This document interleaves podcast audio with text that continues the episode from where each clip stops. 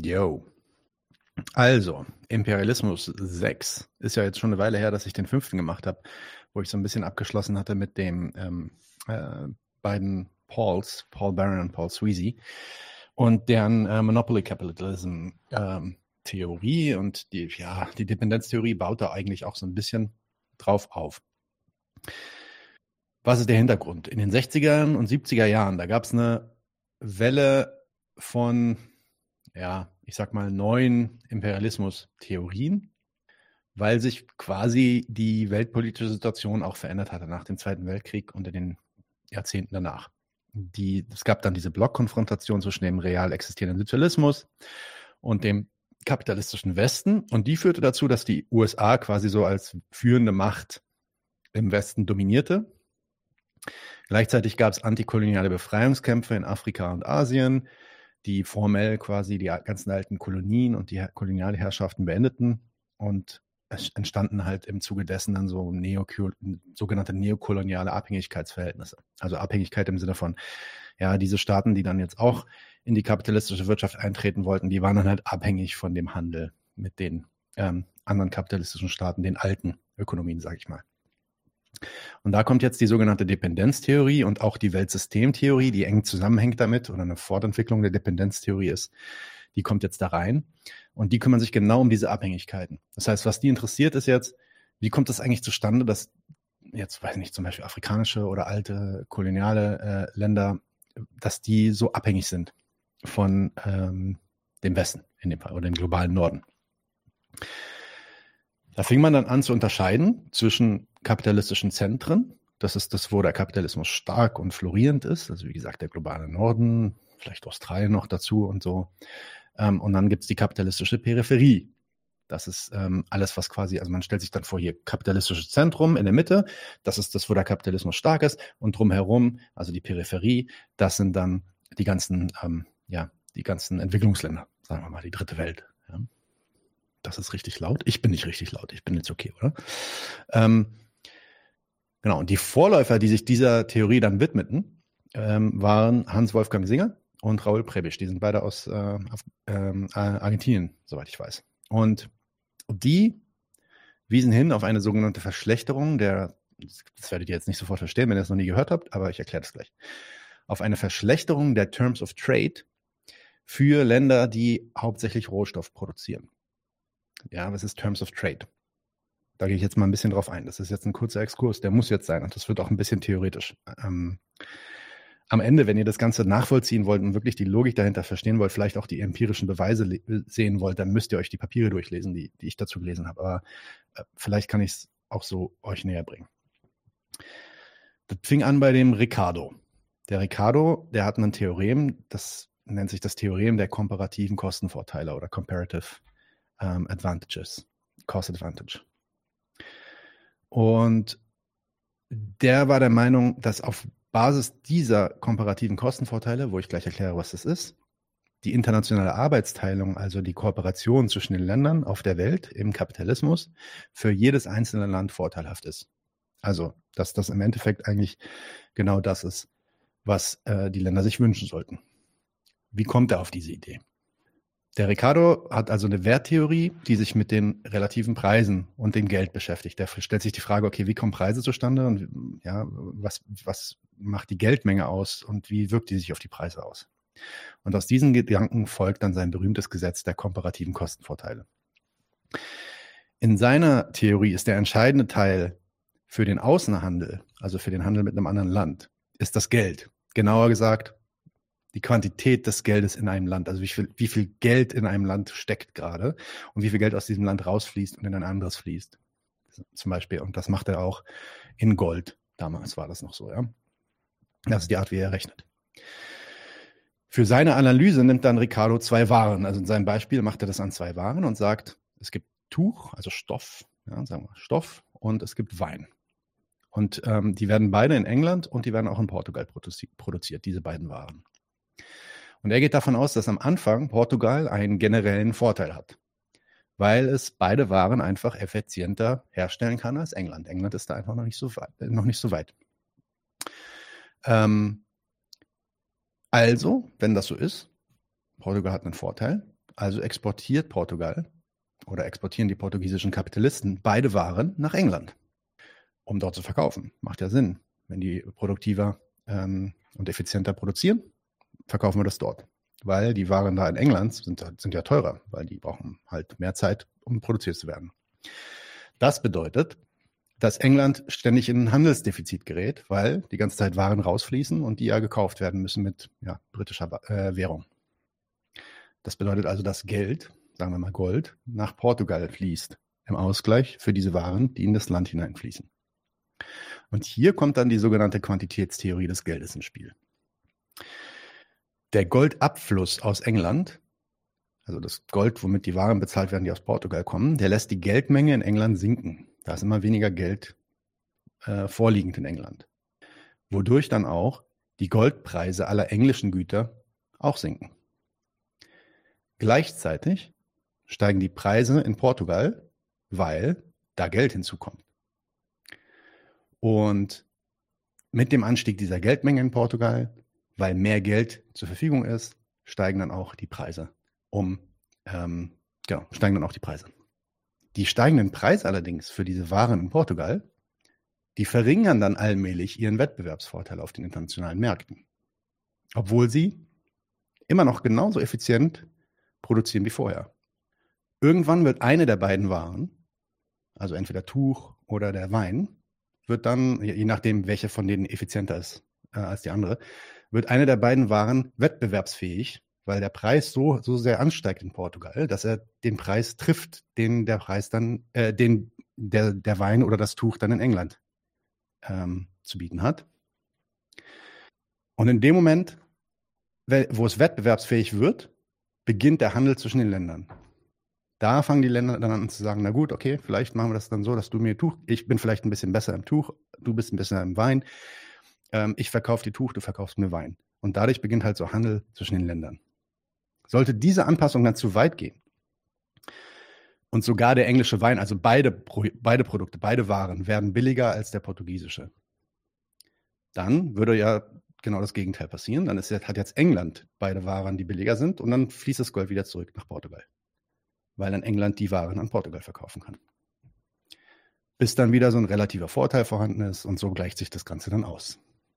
Und die wichtigste Auswirkung dieses Anpassungsprozesses ist dann, die internationalen Handelsbedingungen, Terms of Trade, eines jeden Landes sind besser als ja, die in, inländischen Bedingungen für das Produkt. Nehmen wir mal das Beispiel für England. Auf dem Markt in England wird englisches Tuch verkauft, aber der verfügbare Wein stammt hauptsächlich aus Portugal. Wenn jetzt zum Beispiel da irgendwie so ein Patriotismus sagen würde, nein, nein, ich will unbedingt, wir wollen jetzt unbedingt nur englischen Wein hier in England verkaufen, ja, dann würde das halt heißen, dass der Preis für den englischen Wein steigen würde im Vergleich zu dem importierten Wein. Eine Einheit Tuch aus England ist mehr wert als eine Einheit portugiesischen Weins. Sorry, eine Einheit Tuch aus England ist mehr wert in Einheiten vom portugiesischen Wein als in einheimischen Wein, da dieser ja teurer ist. Und gleiches gilt für Portugal andersrum. Eine Einheit portugiesischen Weins ist mehr wert in Einheiten englischen Tuchs als im einheimischen portugiesischen Tuch, da dieses da ja günstiger ist.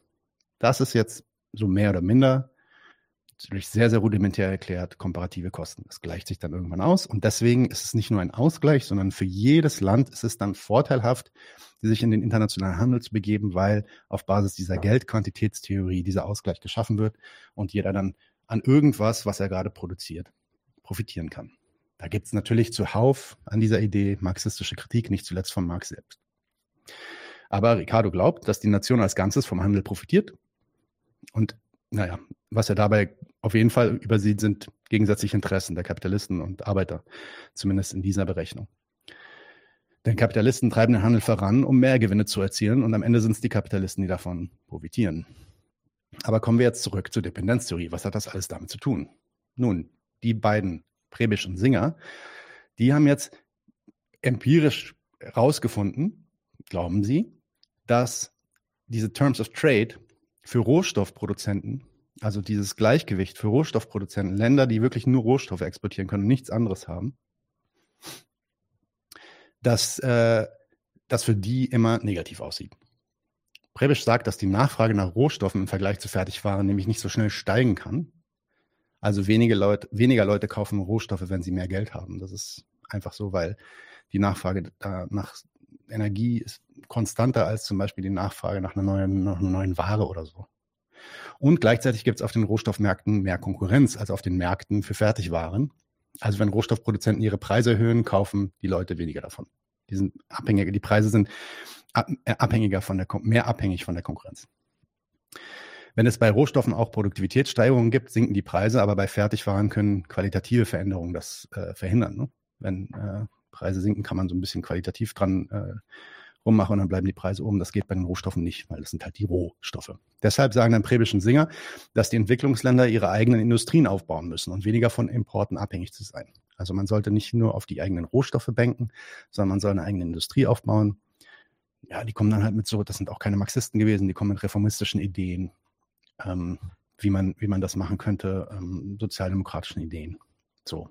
Die Dependenztheorie entwickelt sich jetzt aus diesen Gedanken heraus und versucht das dann ja, vielleicht revolutionärer zu machen oder marxistischer zu machen. Das sind dann auch sogenannte Neomarxisten, die sich damit beschäftigen. Also sie beziehen sich schon noch irgendwie auf Marx, aber die arbeiten mit ganz anderen Kategorien und oft verstehen sie auch wirklich Marx ganz, ganz falsch. Und das will ich auch gleich nachweisen, dass sie das an einer Stelle machen, die wirklich zentral ist. Für diese Dependenztheoretiker ist dann die Beziehung zwischen den Zentren und den Peripherieländern, die wird als, eine Ausbeutungs, als ein Ausbeutungsverhältnis gesehen, weil Wert aus diesen Peripherieländern zu den Zentren hineinfließt. Ja, zum Beispiel wie bei diesem Rohstoffbeispiel, wenn das so ist, dass man, ja, dass man da nicht äh, keine guten Handelsbeziehungen herstellen kann zu anderen Ländern, die für, für einen selbst vorteilhaft sind, dann ist man die ganze Zeit diesen Rohstoff äh, exportieren für günstige Preise und muss dann trotzdem aber ähm, alles andere muss man einkaufen zu sehr, sehr hohen Preisen, weil man selber da nicht rankommt. Und da ist man eigentlich immer im Nachteil, kann nicht wirklich wachsen, wenn man nicht selber diese Industrialisierung voranbringt. Ähm, die denken also nicht, die Dependenztheoretiker denken also nicht, dass diese Gesellschaften irgendwie fortschrittsmäßig rückständig sind, sondern die gehen davon aus, dass es Weltmarktbedingungen gibt, die zu einer Unterentwicklung oder einer strukturellen Heterogenität führen. Das sind in Anführungsstrichen, das sind Begriffe, die die benutzen. Ja? Da gibt es zwei Leute, die sehr, sehr zentral waren. Das ist einmal der Emanuel Wallerstein oder Wallerstein, wenn ihr das mal googeln wollt. Und dann gibt es Giovanni Arrighi. Und die haben quasi äh, diese Weltsystemanalyse entwickelt mit unterschiedlichen Aspekten. Ich will da jetzt nicht so ins Detail gehen, was die Einzelnen gemacht haben. Man muss auch wirklich sagen, da sind so viele Leute, die an diesen Theorien mitgearbeitet haben, sich auch gegenseitig kritisiert haben und die auch weiterentwickelt haben. Ich versuche wirklich von diesen Details jetzt zu abstrahieren und ähm, ja, über, über, den, über den Kern zu sprechen von, von der sogenannten Dependenztheorie und der Weltsystemanalyse. Die erweitern dann die Dependenztheorie, für die ist es dann nicht nur Zentrum und Peripherie, sondern es gibt auch so Länder, die dazwischen sind, weil jemand hat sich beschwert damals, na, Moment mal, wenn es nur Zentrum und Peripherie gibt, wie kann man sich dann erklären, dass in China jetzt zum Beispiel von der Peripherie ins Zentrum wandert? Die sind dann ja doch irgendwie in der Mitte und so. Das passt dann alles nicht. Und ja, das heißt, da hieß es dann, na gut, es kann schon passieren, dass die Leute wandern können, aber die Struktur an sich, nämlich dass es dieses Zentrum gibt und die Peripherie drumherum, die ist gleich. Da gibt es dann auch andere wichtige Leute, die man auch lesen kann, André Gunder Frank, äh, Sami Amin, ähm, der das Ganze dann versucht auch noch mehr auf leninsche Beine zu stellen, sage ich mal. Aber alle diese Theorien haben eigentlich einen zentralen Fehler. Die bestehen nämlich auf dieser Vorstellung eines ungleichen Tausches, also dieser Wertabfluss aus den armen Ländern in, in die reichen Länder. Das ist für die ein Gesetz und das stimmt nicht. Ich versuche das mal zu erklären, so gut wie ich es verstanden habe. Das Konzept des ungleichen Tauschs, uh, Unequal Exchange, ähm, in der Dependenztheorie wurde vor allem von äh, Argiri Emanuel entwickelt. Äh, Emanuel hinterfragt die Theorie der komparativen Kosten für Ricardo, also diese Theorie dass es immer Aus, zu einem Ausgleich kommt. Das macht er in seinem Buch Unequal Exchange, A Study of the Imperialism of Trade. Und da zeigt er, dass bei der internationalen Arbeitsteilung ein ungleicher Tausch stattfinden kann, bei dem eine Seite benachteiligt wird. Und argumentiert dann, dass die Annahme von Ricardo, dass Arbeit und Kapital zwischen verschiedenen Ländern immobil sind, in der modernen Welt nicht mehr stimmt. Ja, Ricardo ist davon ausgegangen, naja, Arbeit und Kapital bleibt in den nationalen Grenzen, und dann werden halt Waren verkauft zwischen denen. Das ist heute in, der, in unserer Welt nicht mehr wahr, sagt Emanuel. Denn in unserer Welt ist es so, ähm, ja, Arbeit bleibt schon in den nationalen Grenzen. Die Arbeiter können nicht einfach von einem Land ins andere wandern, das ist richtig. Aber das Kapital kann wandern. Die Investitionen können wandern. Na, und wenn, die, wenn das Kapital dann wandern kann in ein anderes Land und dort eine Arbeit Arbeitskraft benutzen kann, die um einiges billiger ist, um dann die Waren, die sie dann aber produzieren in dem eigenen Land, wo das wo der Kapitalhauptstandort ist, dort dann zu verkaufen, ja, dann fließt Wert ab, produzierter Wert, Arbeitswert von diesen Leuten in das andere Land. Das ist so mehr oder weniger die Logik. Also während Arbeit immer noch relativ unflexibel bleibt und zu großen Lohnunterschieden auf der ganzen Welt sich entwickelt, ähm, ist das Kapital heute relativ mobil. Und dadurch, also in marxistischen äh, Termen würde man sagen, dadurch gleicht sich die Profitraten zwischen den Regionen aus. Ja, die haben, also wir haben dadurch nicht mehr unterschiedliche Profitraten, äh, sondern die, die Profitrate äh, der, der Kapitalisten im Westen ähm, gleicht sich aus mit der Profitrate der äh, Kapitalisten und Mikrokapitalisten in den, in den kleineren Ländern, beziehungsweise ähm, auf, auf, dem, auf, dem, ja, auf dem Ausgleichen dieser Profitraten kann dann eben dieser Profit gemacht werden, dieser Wert dann transferiert werden. Dieser Transfer von Profiten oder vom Wert, den Emanuel als diesen ungleichen Tausch bezeichnet, der seiner Meinung nach mindert der das Wachstumspotenzial der unterentwickelten Region, weil halt die ganze Zeit Wert abfließt. Die sind nicht produktiv. Die können, also die sind zwar schon produktiv, aber die können nicht wachsen, weil das Geld, was die eigentlich und den Reichtum, den die eigentlich erzeugen, der fließt die ganze Zeit ab. So. Und also Emanuels Thesen kritisieren also sowohl dieses Theorem der komparativen ähm, Kostenvorteile als auch das Prebisch-Singer-Theorem von den, mit diesem Rohstoffungleichgewicht. Äh, weil die halt sagen, nee, es gibt einen systemischeren Grund. Das ist nicht nur was mit Rohstoffen zu tun, sondern es ist einfach so, ähm, dass äh, das immer so ist, wo, ähm, wo ein Land unterentwickelt ist, es in dieser Unterentwick Unterentwicklung gehalten wird und weiter quasi in diese Unterentwicklung gedrückt wird. Und da, was ist dann die Lösung? Er argumentiert, ja, Import substituierende Industrialisierung. Also man sollte quasi die ganze ähm, Importe, die auf, aus dem Ausland kommen, die soll man versuchen irgendwie ab, selber zu machen. Ja, also wenn ich jetzt zum Beispiel, weiß nicht, ich bin jetzt Uganda und ich importiere mir aus Deutschland ähm, Produkte, Elektronik und so weiter, nee, dann soll ich anfangen, die sel mich selbst, meine eigene ähm, in, in der Regierung sollte ich anfangen, unsere eigene Industrialisierung voranzutreiben, sodass wir den Kram selber produzieren können und der Wert nicht abfließt, wie den Reichtum haben und eventuell diesen Reichtum auch selbst für uns profitabel machen können. Also ist eine Abkopplung vom Weltmarkt notwendig, um, um so den Fall des ungleichen Tauschs zu überwinden. Vor dem Hintergrund sieht die Dependenztheorie auch gar keine Basis für eine internationale Solidarität der Arbeitsklassen in den Zentren und in der Peripherie, weil die Arbeiterklassen in, der, in den Zentren profitieren dann ja de dementsprechend, profitieren die von diesem Wertabfluss und deswegen haben die auch kein Interesse daran, sich mit denen zu solidarisieren und gemeinsam eine Revolution zu machen. Nun, ich habe ja schon gesagt, das ist, eine, das ist eine falsche Idee. Die klingt intuitiv, klingt die sehr logisch. Aber die ist dann sowohl kategorisch als auch empirisch nicht, nicht haltbar. Und das versuche ich jetzt mal zu erläutern. Emanuel sagt, dass der internationale Handel auf einer falschen Grundlage beruht. Also, und das ist dieser ungleiche Tausch. Und das ist ungerecht. Also erstmal muss man festhalten. Wenn man sagt, es gibt einen ungleichen Tausch, dann bedeutet das auch, dass man sagt, es gibt irgendwie einen gleichen Tausch. Ja, also einen Tausch, der gut wäre und einen anderen Tausch, der nicht gut wäre. Gut. Ähm, das ist in der Realität nicht immer so. Aber äh, also, dass sich wirklich alle Sachen immer als mit ihren Äquivalenten tauschen, ist tatsächlich nicht immer so. Das wissen wir auch von Marx. Aber ähm, gut, sei das mal dahinter hingestellt. Was er ganz falsch macht, ist, er interpretiert die Arbeitswertlehre von Marx ganz falsch. Auf die er sich ja bezieht, wenn er immer über Wert spricht und Arbeit und so. Ähm, der setzt nämlich direkt die Arbeitsstunden von in den verschiedenen Ländern setze direkt gleich, ohne die Rolle des Geldes in diesen Nationen als Maßstab für den Tauschwert zu berücksichtigen. Also die Warenproduktion, die zielt ja nicht darauf ab, unterschiedliche Arbeiten gleichzustellen. Das ist nicht, der, das, ist nicht das Ziel, sondern das Ziel ist, Streben nach Gewinn, das wissen wir, ne, ist Profit machen. Und ähm, das soll durch den Einsatz verschiedenster Arbeitskräfte erreicht werden. Für Emmanuel sind die Theorien von Ricardo und Marx eigentlich dieselbe Werttheorie. Nun hat Ricardo tatsächlich mit diesen, ähm, ja, mit den, mit den nackten Arbeitsstunden gerechnet. Marx Kritik an, an, an, der, an, an dem Wert und an ja quasi Kritik an, an dem kapitalistischen Wert, basiert aber gar nicht auf dieser konkreten Arbeitszeit, sondern auf der abstrakten Arbeitszeit.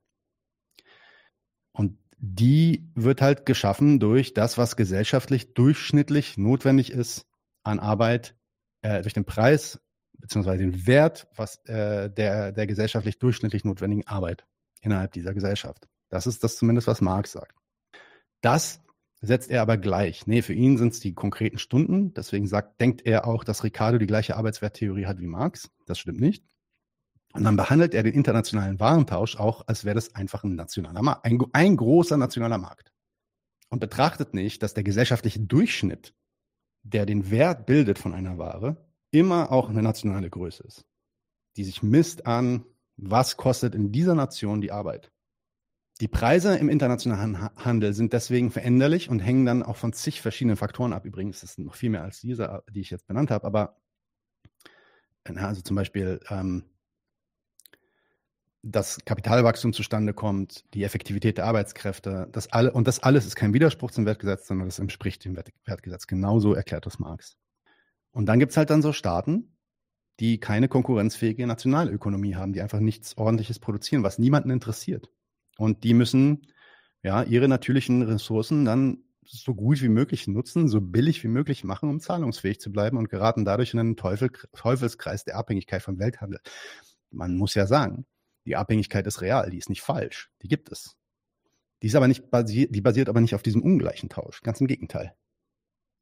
Erfolgreiche Nationen mit akkumulierendem Kapital, globale Norden, Deutschland, USA, Frankreich und so weiter, die können dann ihre Teilhabe im Welthandel nach ihren eigenen Wachstumsinteressen gestalten und die haben die Freiheit, ihre Transaktionen auch dementsprechend zu gestalten.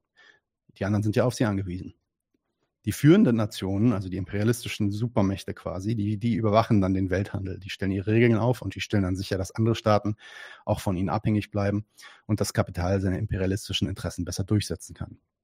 Ja, es gibt also durchaus Dependenzen, aber die haben mit ungleich, äh, ungleichem Tauschen nichts zu tun. Ich habe jetzt auch schon ein bisschen kritisiert, ähm, die einheitliche Profitrate, die da zustande kommt, das, das stimmt deswegen auch nicht. Ja? Dadurch, dass wir eben nicht diese vollends mobile Kapitalwelt haben, wo ein Kapital einfach grenzenlos über, über den Markt äh, wandern kann, ohne sich irgendwie mit irgendwelchen staatlichen Regularien und Währungsumrechnungen auseinanderzusetzen. Äh, deswegen gibt es unterschiedliche Profitraten in den Ländern. Und das zeigt zum Beispiel Anwar Sheikh auch. Ähm, das Paper von ihm werde ich verlinken, dass das überhaupt nicht der Fall sein muss, dass sich die Profitraten gleich kann, das kann sein, muss aber nicht der Fall sein. Pro Industrie, für eine Industrie kann das mal passieren, aber auf gar keinen Fall ist das ein Gesetz, für die gesamte Ökonomie eines Landes. Oder zwei Länder, sagen wir mal. Und zum anderen berücksichtigt Emmanuel dann auch nicht, dass es in den kapitalistischen Zentren möglicherweise einfach höhere Produktivitätssteigerungen geben kann, die dann halt einfach dafür sorgen, dass äh, die auch billiger produzieren. Das bedeutet jedoch nicht, dass Wertübertragungen ausgeschlossen sind. Die können schon passieren, habe ich ja schon gesagt, aber die sind kein unveränderliches Gesetz und damit lässt sich dann auch nicht erklären, warum diese Ungleichgewichte zustande kommen. Oder diese ja, Unterschiede, sage ich mal. Insgesamt führen die Unterschiede in den Löhnen zwischen verschiedenen Regionen nicht zwangsläufig zu diesem Nettotransfer von Mehrwert zwischen den Regionen, äh, zwischen diesen Regionen und den Regionen des kapitalistischen Weltmarktes. Allerdings natürlich können sie die Rentabilität einzelner Kapitale schon beeinflussen. Ja, es ist also wichtig zu verstehen, dass die Unterentwicklung einer Region nicht zwangsläufig einen negativen Werttransfer bedeutet. Die ungleiche Entwicklung zwischen den Regionen, die durch die internationale Konkurrenz entsteht, die ist entscheidend. Nicht unbedingt die möglichen Wertübertragungen. Also wie, wie die Aufgaben verteilt sind in der, in der internationalen Produktion, wer was produziert und wer überhaupt auf dem Markt irgendwie was absetzen kann. Das ist entscheidend. Nicht, dass der Wert irgendwie unfair abgezogen wird. Das ist eigentlich auch gar nicht der Fall. Oder nicht, zumindest nicht gesetzmäßig der Fall. Ja, Samir Amin, der kommt dann und der untersucht das Konzept des ungleichen Tauschs mit marxistischer und der versucht das dann mit so marxistischer Theorie noch mehr in Einklang zu bringen, äh, bezieht sich dann auch so ein bisschen zurück auf Lenin. Ähm, und äh, der argumentiert dann auch, dass die Unterentwicklung der Peripherie eine permanente Konsequenz ihrer Abhängigkeit von den Zentren ist. Aber auch der geht dann sogar noch weiter und der geht dann von einem globalen Wert der Arbeitskraft aus. aus äh, was, und das widerspricht der marxischen Theorie dann vollends. Also im Sinne von, es gibt einen globalen, ja, quasi einen globalen durchschnittlichen Wert, einen ideellen Wert der Arbeitskraft. Und der wird in, in äh, den unterentwickelten Ländern wird er ganz niedrig bepreist und in den äh, reichen Ländern wird er ganz hoch bepreist. Und das ist, und eigentlich müsste es irgendwie da so in der Mitte sein. Aber so ist es halt nicht, das ist in diesem Ungleichgewicht. Und davon geht er irgendwie aus, dass es, dass die, ähm, das Ungleichgewicht erzeugt wird von einer Divergenz der, ja, der, des globalen Werts der Arbeitskraft. Und das ist wirklich etwas, was ähm, ja, auch wenn er versucht, sich dann als Marxist da darzustellen, das widerspricht dem Marx einfach. Ich glaube, das wusste er auch. Na gut, warum habe ich das jetzt alles erzählt? Ich hoffe, ich habe jetzt ein bisschen erzählt, worum es geht bei um, dem ungleichen Tausch und warum das nicht ähm, noch nicht hilft, um Imperialismus zu verstehen. Überhaupt. Ich habe bis jetzt kein, kein einziges Mal das Wort Imperialismus benutzt.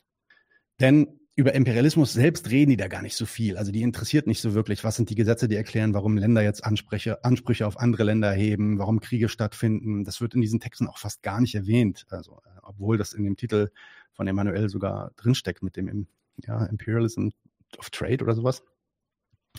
Aber das ist nicht so richtig deren Thema. Ihr Fokus liegt auf diesem Ungleichgewicht, das ihrem Ideal eines ausgeglichenen, gleichgewichtigen Handelns ja, bei komparativen Kosten, wie Ricardo das sagen würde, widerspricht. Und das ist auch der Grund, warum sie dann als Neomarxisten bezeichnet werden, weil mit Marx hat das letztendlich sehr wenig zu tun. Viele grundlegende Erklärungen über die Konkurrenz und den Wert zum Beispiel, die die ungleiche Entwicklung der Länder durchaus erklären könnten, die werden von denen einfach verworfen oder komplett falsch verstanden. Ich glaube auch oft haben sie es einfach nicht verstanden. Und ähm, ja, auch in diesem Zusammenhang gibt es dann also, wir sind jetzt schon bei Folge 6 von Imperialismus, ähm, ich, wir sind ja auf der Suche nach einer kohärenten Erklärung dafür, warum das alles so passiert, wie es passiert in unserer internationalen Welt, warum es Imperialismus gibt und was es damit auf sich hat. Auch da wird eigentlich keine richtige Erklärung dafür geschaffen. Zumindest bin ich damit nicht zufrieden. Höchstens kann man vielleicht mitnehmen, dass der Imperialismus auch irgendwas mit internationalem Handel zu tun hat. Wie genau das funktioniert, wird aber von der Dependenztheorie nicht so richtig erklärt. Und damit bin ich jetzt am Ende von meinem Zündfunken. Ähm, es folgen noch ein paar weitere. Ich habe jetzt noch mal, ich kann noch ein bisschen was sagen zu meinem Plan. Also ich will noch mal ein bisschen so zu dem, zu dem noch moderneren, also aus den 2000er Jahren, so Globalisierungsära, Imperialismustheorien kommen. Da können wir vielleicht mal über Hart und Negri sprechen mit ihrem Klassiker aus dem Jahr 2000. Das, der heißt Empire. Und danach vielleicht noch ähm, Panic und Gindin die äh, auch ja quasi über diese Global den Globalisierungsära Imperialismus sprechen. Und ja, letztendlich ganz am Ende würde ich gerne eine Folge machen, wo ich das irgendwie versuche zusammenzufassen oder vielleicht meine eigenen Ideen da bringen darüber, ähm, was dann jetzt daraus gezogen werden sollte und darüber, was der Imperialismus denn tatsächlich ist. Soweit, so gut. Ich hole euch mal wieder rein. Hallöchen. Ja, wir haben sechs Folgen lang, dass du erklärst, wie es jemand beschrieben hat, und dann sagst du, aber das war falsch. naja, aber ich muss ja auch sagen, das ist ja auch nicht mein Verdienst, sondern das ist ja auch ein, ein theoretischer Disput, der geht schon 100 Jahre zurück. Und dann haben die sich, also jeder, jeder, jeden neuen, den ich bringe, der widerspricht dem, was davor kam. Ne? Also die, diese, diese Wissenschaft hat sich da ja getrieben und äh, das sind ja auch wirklich, also bei weitem keine Kritiken, die ich mir ausgedacht habe. Wie gesagt, ich werde einige Papiere verlinken. Eins von Bettelheim, der hat äh, den Emanuel sehr gut kritisiert. Anwar Sheikh zeigt diese Sache mit den komparativen Kosten und zeigt auch ganz klar auf, da muss man aber auch ein bisschen in die Mathe reingehen, ja. Ähm, also vor, seid vorgewandt, aber der zeigt, der weist eigentlich, dass das nicht stimmt, dass, es, dass da ein ungleicher Tausch stattfindet. Also man kann da sowohl aus einer marxistisch-kategorischen Richtung rangehen und sagen, ey, du hast jetzt hier den Wert falsch verstanden, diese Kategorien funktionieren so gar nicht, als auch empirisch rangehen und sagen, so, so wie ihr das sagt, stimmt das auch einfach nicht. Und ähm, da, diese Papiere habe ich mir angeguckt und die habe ich versucht so ein bisschen zusammenzufassen. Also hm. nicht, dass ich, ich selber sagen würde oder ich selber so einfach auf die Idee gekommen wäre, ah ja, das ist falsch. Vielleicht. Aber ich brauchte da schon Hilfe. Also Hilfe brauchen auf jeden Fall die betroffenen äh, Staaten, am besten von Maurice Höfgen. Der müsste nämlich nur zu den Finanzministern gehen und sagen, ihr müsst doch einfach euch nur in eurer eigenen Währung verschulden und dann könntet ihr am Weltmarkt viel besser teilnehmen und könntet investieren. Denn Sparen macht uns arm und ihr seid arm. naja. da, wird, also da, da, würde, da würde er natürlich sagen, nee, das können die nicht. Die wissen das ja auch selbst. Die MMTler sagen dann immer, es kommt immer darauf an, mit wem du redest, aber die sagen, es gibt fünf bis 14 Länder, ja. Also manche sagen, es gibt fünf, andere sagen, es hm, gibt okay. sieben, und manche sagen, es gibt 14 auf der Welt, die das können. Die sofort, ja. also Japan gehört dazu. Warum? Dazu. Ja, das, das, das ist ja dann, ne? Also wieso? Genau. Wer, wieso, wer, wieso wer, hat denn, wer, wer steht denn dafür jetzt, wer hat denn dafür eigentlich gerade gestanden, dass es die Amis, die Japaner und die Euros hier halt äh, können? Ne? Wer, wer hat denn dafür seinen Kopf hingehalten? Nun ja, okay. Ja, wir fangen jetzt, äh, machen jetzt weiter hier mit MMM, oder? So ist es. Haben wir dein Intro hier? Ja, ist hier. Okay. Es, ja. MMM, let's go. Bam.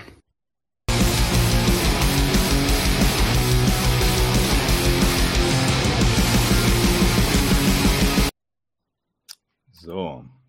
Du musst groß sein, nicht ich. Ja. Matt Daniel meckert, ja. Okay, äh, fang, fangen wir einfach mal an. Also ich habe es ja schon im Intro praktisch angekündigt oder ist ja auch äh, in dem Star Wars Teaser zu der Folge heute hier mitgeteilt worden, worum es da geht. Ähm, geht darum, dass äh, ich mir mal so über einen längeren Zeitraum die beiden Ex-Nationalsozialisten äh, Philipp Schlaffer und Axel Reitz äh, mir angeguckt habe. Da gibt's einen ähm, Kanal ähm, von diesem Philipp, Sch Philipp Schlaffer, der heißt ähm, Ex-rechte Rocker Rotlicht irgendwas, ähm, hat eine ganz ansehnliche sechsstellige Followerzahl und ähm, da gibt's diverse Reaction-Videos und Überlegungen, insbesondere von dem Philipp Schlaffer alleine und auch von diesem Axel Reitz dann so als Sidekick. Ähm, und um die soll es jetzt gehen und äh, wie die praktisch jetzt, nachdem sie keine Nationalsozialisten mehr sind, wie sie da jetzt ihre, ihre Vergangenheit kritisieren. Aber nochmal kurz zu den beiden Personen, wer die nicht kennt und jetzt nicht so YouTube-affin ist, äh, beziehungsweise äh, die Zeit vielleicht besser nutzen kann als ich. Äh, Philipp Schlaffer, das ist ein Typ, der ist so vor ja, vor über fünf Jahren ist der vielleicht ein bisschen dem einen oder anderen sogar durch die öffentlich-rechtlichen äh, oder auch andere äh, YouTube-Kanäle bekannter geworden. Ähm, das, äh, da hat er nämlich so seinen sein Ausstieg ähm, oder seine Distanz praktisch aus den Szenen, muss man ja tatsächlich sagen, bei dem erklärt, der war äh, ehemaliger Nationalsozialist oder Rechtsradikaler, sondern auch im, im Rockermilieu äh, eine Zeit lang aktiv hat auch die entsprechende Repression da abbekommen. Es ist so ein Typ eher so, man ihn sieht so, der ist so dreimal drei Meter äh, groß, so ein bisschen der Typ fürs Grobe, sag ich mal, auch so ein bisschen, was jetzt, sagen wir mal, seine Rolle in der Vergangenheit, glaube ich, in den jeweiligen Szenen betraf. Und ähm, ja, also so ein bisschen, ich sag mal so, eher so die, die Person Sturmabteilung. Im Unterschied dazu Axel Reitz, ähm, auch so vom Typ her ja überhaupt nicht, auch so, wenn man ihn so von früheren Fotos kennt, irgendwie eher so ein Schmalhans und eher so ein nationalsozialistischer Kader, also einer, der so ein bisschen die, äh, den, den Intellekt äh, auf, auf dieser rechtsradikalen Seite äh, darstellt.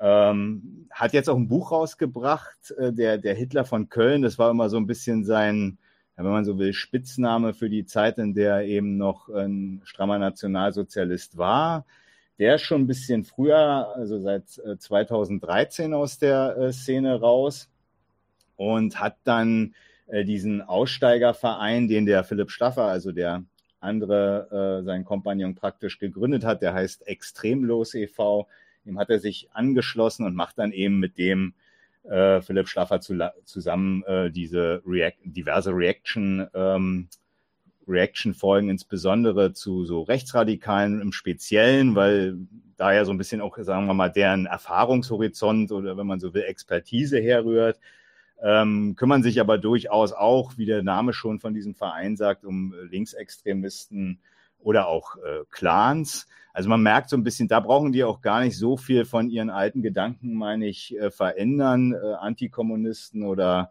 anti-antifaschistisch äh, waren die sicherlich schon bevor sie sich äh, zur Demokratie hingewandt haben und Ausländerkriminalität ist ja auch immer so ein Thema für Nazis wie für Demokraten. Da mussten sie letztendlich nicht viel machen. Darum soll es ja aber tatsächlich heute nicht gehen. Gehen soll es nochmal, äh, soll es insbesondere darum, wie sie jetzt praktisch, nachdem sie ihren Ausstieg ähm, gemacht haben, wie die jetzt praktisch äh, den, den Faschismus, den Rechtsradikalismus kritisieren. Was ich vielleicht noch vorweg schicken möchte, ist, also die Kritik soll eben nicht sein und soll nicht falsch verstanden werden. Es gibt auch durchaus falsche Kritiken an den beiden.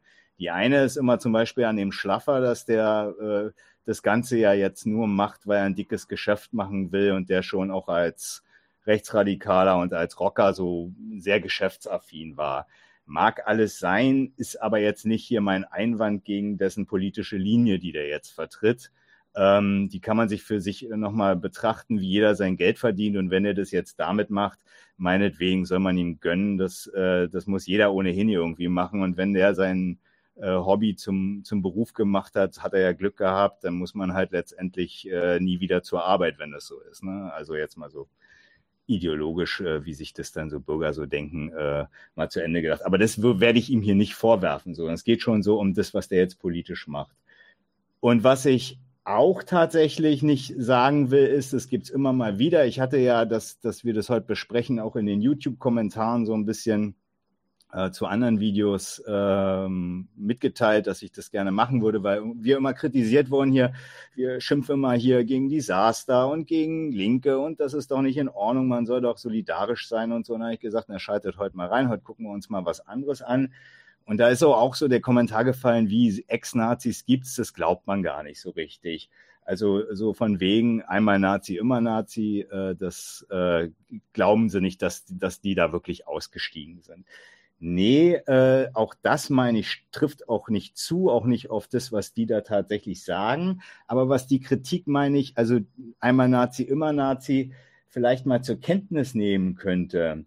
Womöglich ist es vielleicht gar nicht so schwer, wenn man jetzt für Deutschland, ob als Demokrat oder als Faschist, als, als Nationalsozialist, äh, wenn man das als Sor Sorgeobjekt hat, dass es gar nicht so schwierig ist, von dem einen staatsresonalen Standpunkt, also von dem einen Standpunkt, wie eine Führung in Deutschland auszusehen hat, zum anderen zu wechseln. Dass das vielleicht gar nicht so problembehaftet ist und äh, die deutsche Nachkriegszeit, äh, die hat es ja durchaus recht leicht offenbart. Da war es ja offensichtlich recht problemlos möglich, äh, Demo im demokratischen Rechtsstaat in Ämtern und Würden wieder zu sitzen und seine Arbeit zu tätigen. Das soll jetzt nicht die Differenz zwischen Demokraten und Faschisten wegwischen, aber eben auch nicht die Identität. Und das könnte man äh, vielleicht mal zur Kenntnis nehmen, wenn man so sagt, naja, wer einmal Nazi war, der ist es immer. Womöglich sind die Standpunkte, die man bei der Führung Deutschlands eben äh, so ähm, einnehmen kann, auf beiden Seiten, ich komme da noch bei ein paar Beispielen zu, durchaus identisch.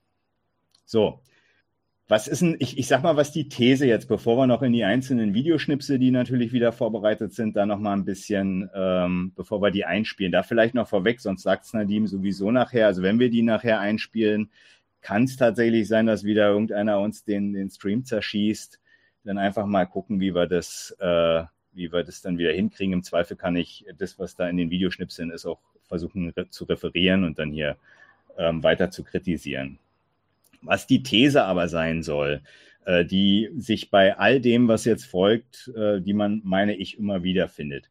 Auf der einen Seite ist es Ziel von den beiden Ex-Nazis, ähm, die ähm, Überzeugung, die Überzeugung der Noch-Nazis ähm, zum Ausstieg vom Rechtsradikalismus. Das, also die, den, den Ausstieg von Rechtsradikalen, das ist das, womit die da in diesen ganzen Videos agitieren gehen der Widerspruch bei denen ist, und der zieht sich dann äh, durch die Bank durch, dass sie dafür eigentlich, nicht eigentlich, letztendlich keine konkreten Argumente in der Sache zum Rechtsradikalismus, sondern machen am Ende nur Werbung für Demokratie und Rechtsstaat. Das trifft die Rechtsradikalen nur tatsächlich gar nicht, die ja nun ausdrücklich sagen, dass sie davon nichts halten oder zumindest, wenn sie jetzt bei Demokratie äh, sind, das dann letztendlich immer versuchen, nationalsozialistisch zu lesen oder sagen, das ist jetzt die eigentliche Demokratie, weil es so ein schönes, ein schöner Wert ist, den jeder toll findet.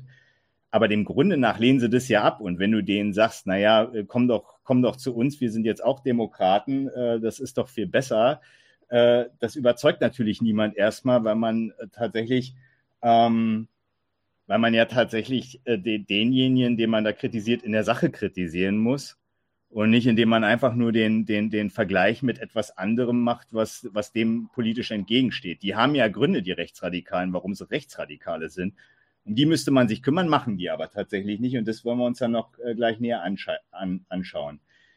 Noch zur These, die das durchzieht, noch, noch ergänzen. Da sie die Gemeinsamkeit der Sorge um Deutschland mit den Nazis ja nach wie vor teilen, auch als Demokraten, bleibt ihnen letztendlich nur das Herumreiten auf der überschaubar vorhandenen Differenz zur Demokratie, deren Erfolg, also die, den der Demokratie, deren Erfolg relativ zum Verliererrechtsradikalismus äh, äh, praktisch äh, die Betonung davon. Das ist ein wesentlicher Punkt, meine ich, auf den ich noch komme, dass sie also sagen, so, schau doch mal, wie, wie erfolgreich die Demokratie bist. Du bist nur so ein armer Rechtsradikaler und kommst zu nichts. Äh, komm doch lieber zu uns. Ähm, und letztendlich auch nur das pure Verächtlichmachen des politischen Gegners.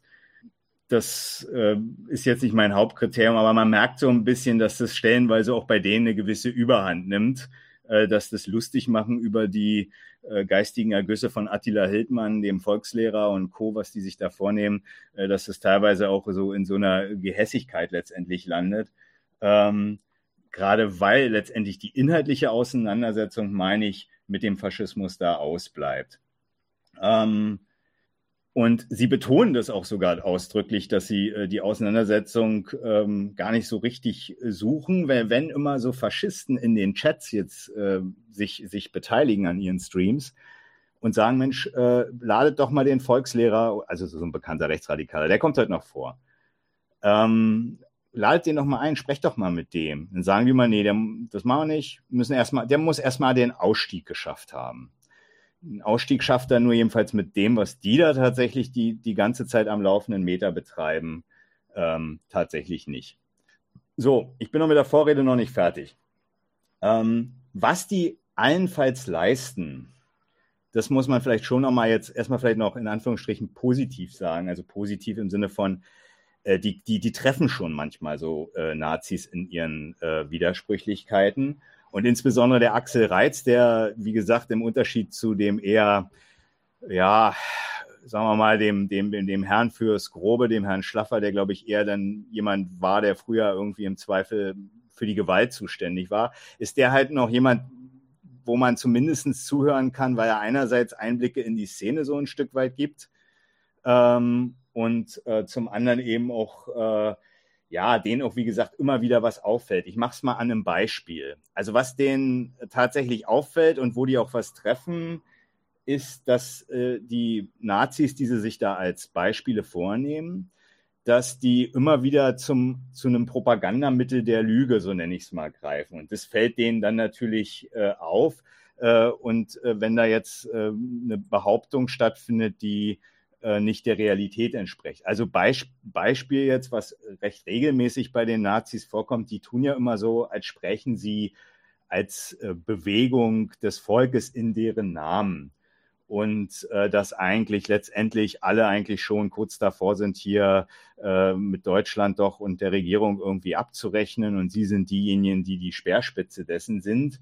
Ähm, und dann behaupten sie immer wild, äh, was das Volk will und interpretieren dann so ihre Inhalte rein. Das merken die natürlich dann richtigerweise, dass, äh, dass diese äh, Behauptung teilweise dann gar nicht stimmt. Also dass, dass ähm, die eben keine Speerspitze von irgendwelchen Leuten sind.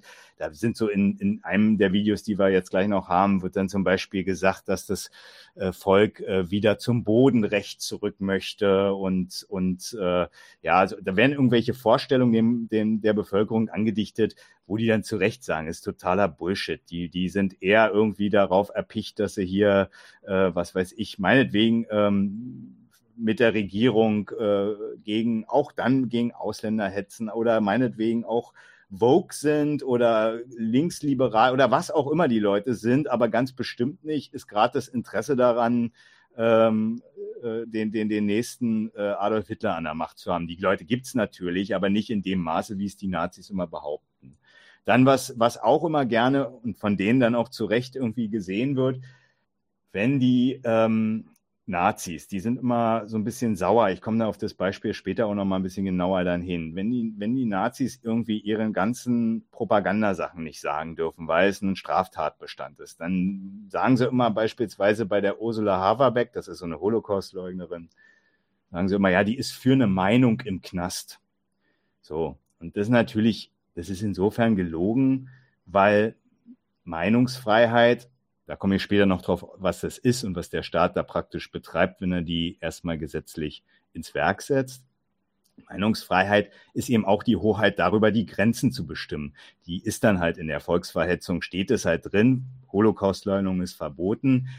Die sitzt dann halt nicht in der JVA in Bielefeld, weil sie äh, tatsächlich irgendwie was gemacht hat, was, was doch eigentlich nur eine Meinung ist, ist eben halt eine strafbare Handlung. So, das, das, das merken die dann halt und weisen das dann entsprechend zurecht. Aber der Punkt ist halt, und was ich da, worauf ich hinaus will, auch das ist bei denen dann letztendlich nicht der Übergang, der eigentlich dann fällig wäre. Warum denken sich diese Leute da irgendwie so einen propagandistischen Lügenkram aus? Ne? Bei, bei den Folgen von Renate Dillmann hier im Podcast hat man das eigentlich ganz schön nachvollziehen können, was so Propaganda, dass die sich erstmal, und das ist ja Propaganda, dass, dass die sich erstmal die Fakten, die zum eigenen politischen Interesse passen, erstmal zusammensucht. Und wenn die allerdings nicht findbar sind, dann ist eben auch durchaus mal der Übergang zur Lüge da. Und das ist eben bei denen gerade so, äh, dass die eben wirklich keinerlei Volksmassen hinter sich haben, für die sie da sprechen, wenn sie ihre Videos in ihren äh, in ihrem Kabuff da teilweise machen und eben nicht vor Massen reden, die ihnen zuhören so, da merkt man aber, das würden sie halt gerne sein. Und dann könnte man sich die Frage stellen, okay, was, was ist denn da das politische Interesse, wenn die so Massen führen wollen und wofür wollen sie die Massen äh, äh nutzen, auch wenn sie es jetzt gerade nicht können. Aber das ist nicht deren Punkt. Zum einen bemerken sie dabei einerseits eben auch nicht, dass das überhaupt kein Spezifikum, also die Propagandalüge, ist gar kein Spezifikum von Nazis. Das ist äh, im demokratischen Spektrum ähm, tatsächlich als solches auch immer mal wieder vorhanden. Also der, der Hinweis, der immer ja kommt, wenn man jetzt auch so äh, zum Beispiel über Krieg und Frieden redet, dass, äh, dass immer wieder ähm, Anlässe gesucht worden sind, worden sind um ähm, Kriege zu legitimieren. Und wenn man die im Zweifel halt äh, völkerrechtlich oder so nicht herkonstruieren konnte, ja, dann hat man im Zweifel äh, durchaus äh, sich was ausgedacht. Massenvernichtungswaffen im Irak, irgendwelche ähm, äh, Völkermorde in, in Serbien und was auch immer da irgendwie schon kam und was mittlerweile ja auch nicht mehr wirklich bestritten wird, dass es gab. Aber ich will damit sagen, oder Gerhard Schröder, wir hatten vorhin Hartz IV, ja, hat mal gesagt, es gibt hier kein Recht auf Faulheit hat niemand behauptet, dass er das haben will. Aber das sind dann halt so, so, so Behauptungen, die dann so in die Luft gesprochen werden, um halt ein politisches Interesse zu legitimieren. Und das ist überhaupt nicht spezifisch nationalsozialistisch. Für den, für den Reiz und den Schlaffer, wenn die darüber reden, ist es auch im Prinzip äh, gar nicht dann das Interesse der, dem, dem Interesse einer Propaganda auf die Spur zu kommen sondern lediglich die Nazis als blöde Idioten darzustellen, die ja dumm sind, weil sie ja irgendwie so einen Lügenquatsch behaupten. So, so kommt, so bleibt es am Ende übrig. Aber ich will damit nur bei der langen Vorrede hier erstmal nur sagen, ähm, dass, also da finden die natürlich immer mal wieder was bei den Nazis, wo sie auch tatsächlich mal einen Korn treffen. Aber auch das ist dann eigentlich dann nur, dient nur dazu, ähm, die, denen die, die, die Abweichung von der hiesigen Staatsräson äh, reinzureiben und, äh, und die als dämlich darzustellen. So, ähm, Gut, genau. Das war jetzt erstmal, das war vielleicht erstmal die lange Vorrede. Jetzt, jetzt kommen wir zu den einzelnen Videoschnipseln. Das erste ist, ähm, äh, du bist schon ready, Nadim, aber ich wollte noch mal drei Sätze vorweg sagen. Super. Ähm, das ist jetzt ein Video, da machen sie eine Reaction zu so einem Treffen von Nazis, das nennt sich Ting der Titan. Ting ist so ein, so ein Dorfplatz gewesen, wo die Leute sich äh, in den germanischen Stämmen halt beraten und auch teilweise, glaube ich, auch Gerichtsurteile und ähnliches gefällt haben. Das ist so, so ein Beratungs, äh, so ein Beratungsgebiet gewesen und das finden die ja so toll, was die Germanen oder die Wikinger und was auch immer gemacht haben, diese Rechtsradikalen. Und dann haben sie irgendwie so ein Treffen gehabt, das heißt Ting der Titan und das haben die auch regelmäßig da besprochen. Ähm, und äh, da ist es, geht es mir jetzt gar nicht so sehr um den Inhalt von dem, was dieses Ting der Titan ist. Aber worum es mir geht, ist, da, da sagt der Axel Reitz mal am Stück, und das ist eigentlich exemplarisch für das, was er, ähm, wenn, wenn, wenn, wenn die sich äh, Neonazis praktisch zur Kritik vornehmen, was die denen eigentlich immer vorhalten und äh, wie sie praktisch äh, die Abweichung von der demokratischen, vom demokratischen Staatsbürger und seinem Patriotismus äh, wie, wie, wie sie das zusammenfassen. Und das soll nochmal exemplarisch jetzt erstmal zeigen, warum das keine Kritik des Faschismus in der Sache ist, sondern eben eigentlich immer nur sagt, ja, wir sind halt Demokraten, ihr seid die Rechtsradikalen, das ist blöd. Und das ist dann aber eigentlich nicht der Auftakt, die Rechtsradikalen zu kritisieren, sondern das war es dann eigentlich schon. Das fangen wir mal an mit diesen sogenannten Negativbestimmungen, Nadim. Leute, die auf den Veranstaltungen rumhängen. Ja, die ähm, auch der ähm, auch der Axel Schlimper, ein Unterstützer, Ursula Haberbeck, eine bekannte Holocaust-Leugnerin. Nee, ähm, nee, nee, nee, nee, nee, stopp, stopp, das ist falsch. Das ist das, ähm, das ist das, das ist nicht das Richtige, Nadim. Da habe ich die Videos verwechselt. Es ist dieses ja. äh, Thing der Titan-Ding, ne? Genau. Und da 13, 10 bis 14, 16. Ähm, Sekunde, sorry. Du sagst auch nichts. Hier spielt das schon die ganze Zeit und ich habe. Echt? Ich hab nee, ich, nee, nee, nee, es kommt dir nichts an. sorry, sorry, sorry. Also okay. Äh, ich dachte, du sag, ich dachte, es läuft. Äh, ich habe mir jetzt schon den ganzen Clip angeguckt. Spannend, oder? Hier kommt's, ja, fantastisch. Also, ja, genau. Sehr gut. Ab 13.10 habe ich mir notiert hier. Jo, komm, hier geht's los. Nein. Also ein historischer Ort der von irgendeinem Verein oder staatlich oder ich denke, das sind immer Vereine, ne? Das sind meistens Vereine, die auch. Meistens Trägervereine, die ja. aber auch mitunter staatlich kann, angebunden sind. Kann aber auch privat sein. Wir, wir wissen es nicht. So, also, und, nicht. und okay, da wirst informiert, heute auf eurer Burg wollen sich Neonazis vom Ting der Titanen treffen. Da sagt man doch als Betreiber von so einem Ausflugs-, Museums-, kulturhistorischen Objekt, sagt man, schön. Ja, also wenn man Nazi ist oder Rassist oder äh, Antidemokrat oder äh, Verschwörungstheoretiker oder Ludendorfer, auch ganz üble Antisemiten und Verrückte, die sich auf ähm, ja, den alten Ludendorff beziehen. Seine Frau hat das gegründet, das war so der Vorläufer von ähm, rechtsextremer Esoterik und solchen Geschichten. Also wenn solche Leute da auftauchen, dann sagt man natürlich dann ähm, als Sympathisant, boah, finde ich geil, aber jeder normal denkende Mensch, der auch an seinen Ruf und äh, ja auch an, an äh, seine eigene Stellung denkt in diesem Land, der wird mit Fug und Recht sagen, boah, die habe ich ja gar keinen Bock. Genau. Jeder, der normal denkt und an seine eigene Stellung in dem Land. Das ist eigentlich äh, eine ganz, äh, schon, schon eine ziemlich klare Abgrenzung von dem, was er vorher gesagt hat. Was hat er vor Bitte? Was denn? mich? Daniel? Ich höre dich, ich höre dich gut, Marek. Was ist ja. denn Daniel? Ah, Daniel ist, glaube ich, äh, Frozen. Ist Freeze. Frozen. Freeze. Freeze. Okay. Alright. Also was, was, was hat er da, was hat er da, also das, ich, ich hätte gerne, ehrlich gesagt, das in dem einen Video, was dann jetzt als nächstes kommt, da sind ja dann alle Zitate drin. Ähm, ich hätte das gerne eigentlich in einem Video gehabt, aber es ist, ist, wie es ist, weil letztendlich zieht sich genau dieser Punkt wirklich durch äh, alle Reactions oder alle äh, Videos, wo sie sich äh, mit Rechtsradikalismus auseinandersetzen, zieht sich das durch.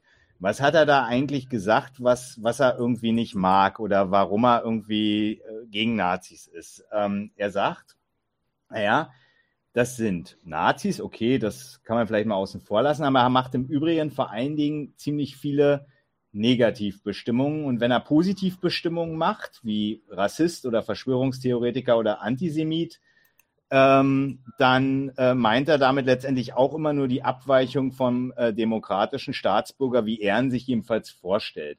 Was in, in dem Wort, also was haben wir hier? Rassist, Antidemokrat, Verschwörungstheoretiker, Antisemit, Verrückter, rechtsextreme Esoterik. Hin und wieder kommt dann noch in den anderen Videos, das war jetzt hier nicht, kommt immer noch das Wort illiberal. Also illiberal und Antidemokrat. Das sind Negativbestimmungen wo man erstmal nur einfach weiß, ja, okay, diejenigen, die die Nazis sind, das sind halt erstmal keine Demokraten. Ähm, welch eine Überraschung. Und genauso äh, sind die halt auch nicht liberal. Ja, wollen die auch tatsächlich nicht sein. Und das trägt ja tatsächlich immer im Dauerlauf vor sich her. Und ähm, dass die natürlich von, von dem sich nicht kritisiert, also jedenfalls, wenn sie sich kritisiert fühlen, dann haben sie äh, offensichtlich wirklich einen Schaden. Aber das kritisiert die erstmal nicht. Es sagt einfach nur negativ, ihr seid nicht Demokraten, ihr seid nicht liberal. Wie gesagt, wenn die dann sagen, ja, bin ich auch nicht, wollte ich auch nicht sein, äh, hätten sie auch völlig recht und würden, äh, und wie gesagt, eine große Überraschung ist es nicht. So, jetzt sagt er als nächstes, ähm, die Leute, ähm, also ist ja klar, ne, die, klar, die, die, die Faschisten machen halt eben andere Dinge, die Demokraten nicht tun. Deswegen sind sie auch Faschisten und keine Demokraten. So, jetzt sagt er aber durchaus noch was, was jetzt erstmal nach einer positiven Bestimmung aussieht.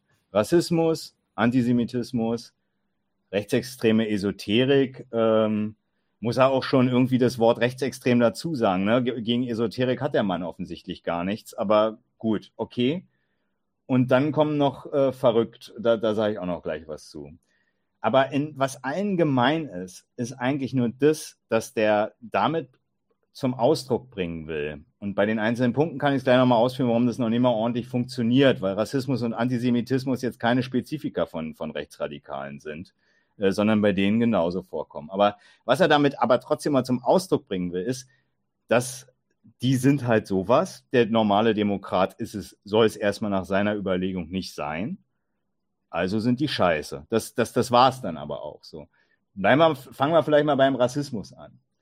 Den vielleicht mal so vorweggeschickt, den kennen Demokraten erstmal sehr gut. Das können wir, da kann ich nochmal den Hinweis machen auf die Folge von äh, mit, mit dir, Daniel, mit, mit Ayan Schiffer-Nasseri und äh, mir zusammen, wo wir uns äh, zu der neuen Flüchtlingspolitik der EU äh, äußern. Da haben wir mal zum Schluss versucht, eine Bestimmung von Rassismus äh, zu bringen. Und die kennen Demokraten erstmal tatsächlich gut, weil die nämlich ähm, nützliche Ausländer sind, nämlich tatsächlich die einzigen, äh, die so eine Weltmacht wie Deutschland sich hier durchaus äh, nämlich leistet. Also solche, die hier tatsächlich äh, arbeiten gehen, keine Straftaten begehen, die, ähm, die, die, die hier ein Unternehmen gründen, äh, die hier studieren und dann irgendwie eine, eine, eine benutzbare äh, Elitefachkraft sind oder was auch immer. Äh, den Rassismus und also die, die Benutzung von Ausländern ähm, für de, den deutschen Standort, äh, so, so, blicken die äh, auf die Ausländer. Das kennen die schon. Wer unnütz ist, ähm, der äh, hat hier sowieso nichts zu suchen. Also da muss man erstmal kurz festhalten, Rassismus ist überhaupt nichts originär Rechtsradikales sondern wenn du einen Pass hast, einen Fremden, dann hast du erstmal dem Grunde nach gar nicht den Anspruch, hier in Deutschland zu sein, sondern nur, wenn Deutschland dir den Aufenthaltstitel gibt. Und ansonsten wird erstmal gesagt, du bist halt irgendwie jemand, äh, der von einem fremden Staat herkommt. Äh, dem bist du erstmal ja höchstwahrscheinlich äh, loyal, mir gegenüber nicht. Da muss ich erstmal gucken, ob ich die, für dich überhaupt was finde. Das ist das, was sich, was Demokraten sich überlegen, irgendwie, wenn sie mit Ausländern, aber überhaupt nicht, äh, weil sie mit denen irgendwie, äh, äh, ähm, ja, weil es da so eine besondere Weltoffenheit oder Freundschaft gibt, sondern die gibt es äh, praktisch erstmal nur, wenn es einen gewissen Nutzen gibt. Ähm, so, so, so, so ist das jetzt erstmal gedacht. Und äh, bei den Nazis ist es wiederum so, die haben da tatsächlich aus, aus so einer Sicht, wenn jetzt eine Weltmacht sagt, sie sucht sich halt äh, die nützlichen Ausländer raus, die es halt braucht und lässt die äh, bei sich äh, aufs Territorium, gibt die entsprechenden Aufenthaltstitel raus. Ähm, so denken Faschisten halt nicht. Faschisten sagen halt, äh, dass letztendlich äh, das deutsche Geschlecht das ist, was äh, nutzbar ist für das deutsche Nationalwesen. Und das ist in der Tat ein Unterschied zum äh, demokratischen Rassismus. Und das ist eben der Abgleich, den der äh, Axel Reitz jetzt hier praktisch zu den Nazis festhalten will, da schon. Aber eben auch nur der Abgleich und keine Kritik von, von, von dem entsprechenden Rassismus, den äh, äh die haben, sondern im Prinzip nur der Hinweis, wir haben ein anderes Verhältnis zu Ausländern, eine andere Sorte Rassismus, so würde er es nicht sagen, bei ihm ist es kein Rassismus. Aber er macht da im Prinzip wieder nur das, Negative auf. Euer piefiger volksdeutschen Rassismus, der ist halt out. Eine, eine, deutsche Weltmacht, wie sie jetzt ist, leistet sich da was ganz anderes, nämlich Weltoffenheit in dem Sinne, dass sie die nützlichen Leute halt herholt. Äh, und deswegen bist du halt doof und, und ich viel weiter. Das ist im Prinzip der Inhalt, wenn er sagt Rassist. Antisemitismus, die Logik, die Volksfeindlogik, dass da ein, äh, ein Jude praktisch den deutschen Staat hintertreibt in verschiedenen Rollen, ob als Kommunist, als amerikanischer Bankier, als äh, was auch immer, ähm, als, als ähm, Kommunist, hatte ich das schon gesagt? Ja, hatte, hatte ich glaube ich schon gesagt. Also will damit sagen, die, die, diese Logik, ähm, auch da im Prinzip nur der Hinweis, ein guter deutscher Bürger hat gelernt, dass sich das nicht mehr gehört nach 1945. Und damit gibt man schon zu Protokoll, also vorher, und es war auch vor Hitler, ein Standpunkt, äh, den es offensichtlich äh, durchaus auch im Demokratenbereich gab, auch heute noch äh, tatsächlich gibt, ähm, muss man jetzt äh, nicht bestreiten. Ähm, da, da hat er eigentlich noch nicht mal einen tauglichen Abgrenzungsgegenstand. Er behauptet aber, dass er den praktisch äh, bei den Nazis halt identifiziert, bei den deutschen Demokraten dem Grunde nach nicht und macht auch wieder nur den, äh, die Abweichung davon geltend, aber nicht die Kritik. Macht er auch tatsächlich nicht in den, äh, in den Folgen. Äh, wenn man da jetzt mal noch mal ein bisschen sich genauer angucken wird, das ist so viel Videomaterial, könnt ihr euch alles angucken. Aber die, die Kritik des Antisemitismus wird man da nicht finden, sondern nur die, die Abgrenzung zum Nazi, der immer noch diesen komischen ideologischen Gedanken pflegt und dem Demokraten, der darauf äh, der, der, der da schon lange von weg ist, so weil äh, Deutschland viel erfolgreicher ist, wenn es nicht mehr hier äh, Holocaust veranstaltet, äh, wie noch vor 45. Rechtsextreme Esoterik habe ich schon angesprochen, also offensichtlich die Überlegung, dass wir alle von einer höheren Macht, von einem Schicksal oder irgendwas äh, betroffen sind, äh, die scheint, den Gedanken scheint er nicht zu kritisieren, sondern nur, wenn es rechtsextrem ist, aber auch immer da wieder nur die Abweichung äh, zum, denn Esoterik äh, hat eine hohe Blüte bei den Demokraten. Ähm, nicht, also diejenigen, die nicht in die Kirche gehen, ähm, können ja durchaus an sowas denken. Aber da sagt er eben auch, rechtsextreme Esoterik ist ein Problem. Und eigentlich kulminiert dieses gesamte Urteil von der, der Abweichung in dem Verrückte. Also psychisch Gestörte, äh, also offensichtlich Leute, die jedenfalls mit einem normalen, wie er sich sieht und, und den Demokraten halt sieht, äh, nichts zu tun haben können. Also das ist im Prinzip das die, die schlechte Kritik des Rechtsradikalismus immer mit dem, mit dem Verweis so, das ist ja gar nicht, wie so ein normaler demokratischer Bürger sich doch bitte heute aufführt. Äh, und deswegen ist das abzulehnen. Das ist dann aber auch schon die Kritik. Damit ist er fertig. Das ist keine äh, Auseinandersetzung mit der Sache. Die leistet er sich nicht, sondern wirklich immer nur das reine Werben dafür, wie man sich heute moralisch anständig aufzuführen hat. Ähm, und, und das war also eine, eine Auseinandersetzung ähm, in dem inhaltlichen Sinne ist das, wenn man immer nur die Abweichung festhält, fällt generell sowieso nicht, generell bei Kritik nicht. Ähm, man weiß im Prinzip nur, Axel Reitz ist Demokrat, ja, das gibt er damit zu Protokoll, weil er diese ganzen Dinge, die er einem Rechtsradikalen zuschreibt, lässt. Ähm, aber was die jetzt falsch machen, das weiß man tatsächlich nicht. So, jetzt gehen wir aber zu dem äh, einem anderen Video. Da geht's, okay, nochmal vielleicht kurz zur Einführung. Ich werde jetzt auch nicht mehr so lang reden. Das ist eigentlich schon fast das Wesentliche hier. Aber also, ich will diese Punkte nochmal an ein paar einzelnen Passagen aus einem Video festmachen, was der ähm, zusammen, also der Axel Schlaff, äh, Axel Reitz und der Philipp Schlaffer zusammen gemacht haben, wo sie sich zwei andere Rechtsradikale, also zwei, zwei, Rech zwei immer noch Rechtsradikale sich angucken, nämlich den Nikolai, Nikolai Nerling alias der Volkslehrer, ist so eine Koryphäe äh, im rechtsradikalen, äh, sagen wir mal, YouTuber bzw. Social Media Bereich. Und der unterhält sich da mit irgendeinem so anderen Typen.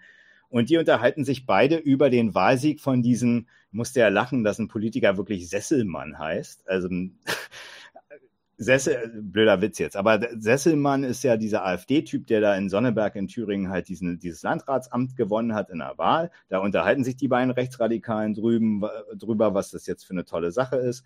Und die beiden reacten da drauf. Und da kann man die Punkte, die ich jetzt nochmal so ein bisschen allgemein vorangestellt habe, kann man, die kann man dann nochmal näher studieren. So, und das erste ist, sie unterhalten sich über dass darüber, dass der Landkreis, in dem das Ganze stattgefunden hat, wenn jetzt ja dieser AfD-Typ ist und da die Leute auch so rechtsradikal ticken, weil sie den Typen gewählt haben, dass es ja nicht gut für die, das Investitionsklima ist. Fangen wir mal an, Nadim. Also überhaupt nicht und äh, nö, dann kündige nee, einfach mal. Ist ein anderes Video. Jetzt muss das Switch. Das ist it. What? Ja. Das ist, genau, das, das ist nur für die eine Passage gedacht gewesen und jetzt, jetzt dieses, äh, was du vorher hattest. Ah, du hast einfach die Titel hier verändert. Okay, also ich, wir gehen jetzt zum Volkslehrer. Genau. Okay. Genau. Zum und bei dem bleiben wir dann auch. Und bei dem bleiben wir auch. Und genau, ich bin auch schon hier an der richtigen Stelle. Okay, dann machen wir das. 1203 ist es, ja. Let's go. Ich sehe wieder nichts. Nur, ich sag's nur, ja. Nee, nee, super, super. Ja, ja, sehr gut. Da kommt's. Ähm, Moment. Und los ja. geht's. So, ja, super. Und, äh, uns dort finden würde, ne?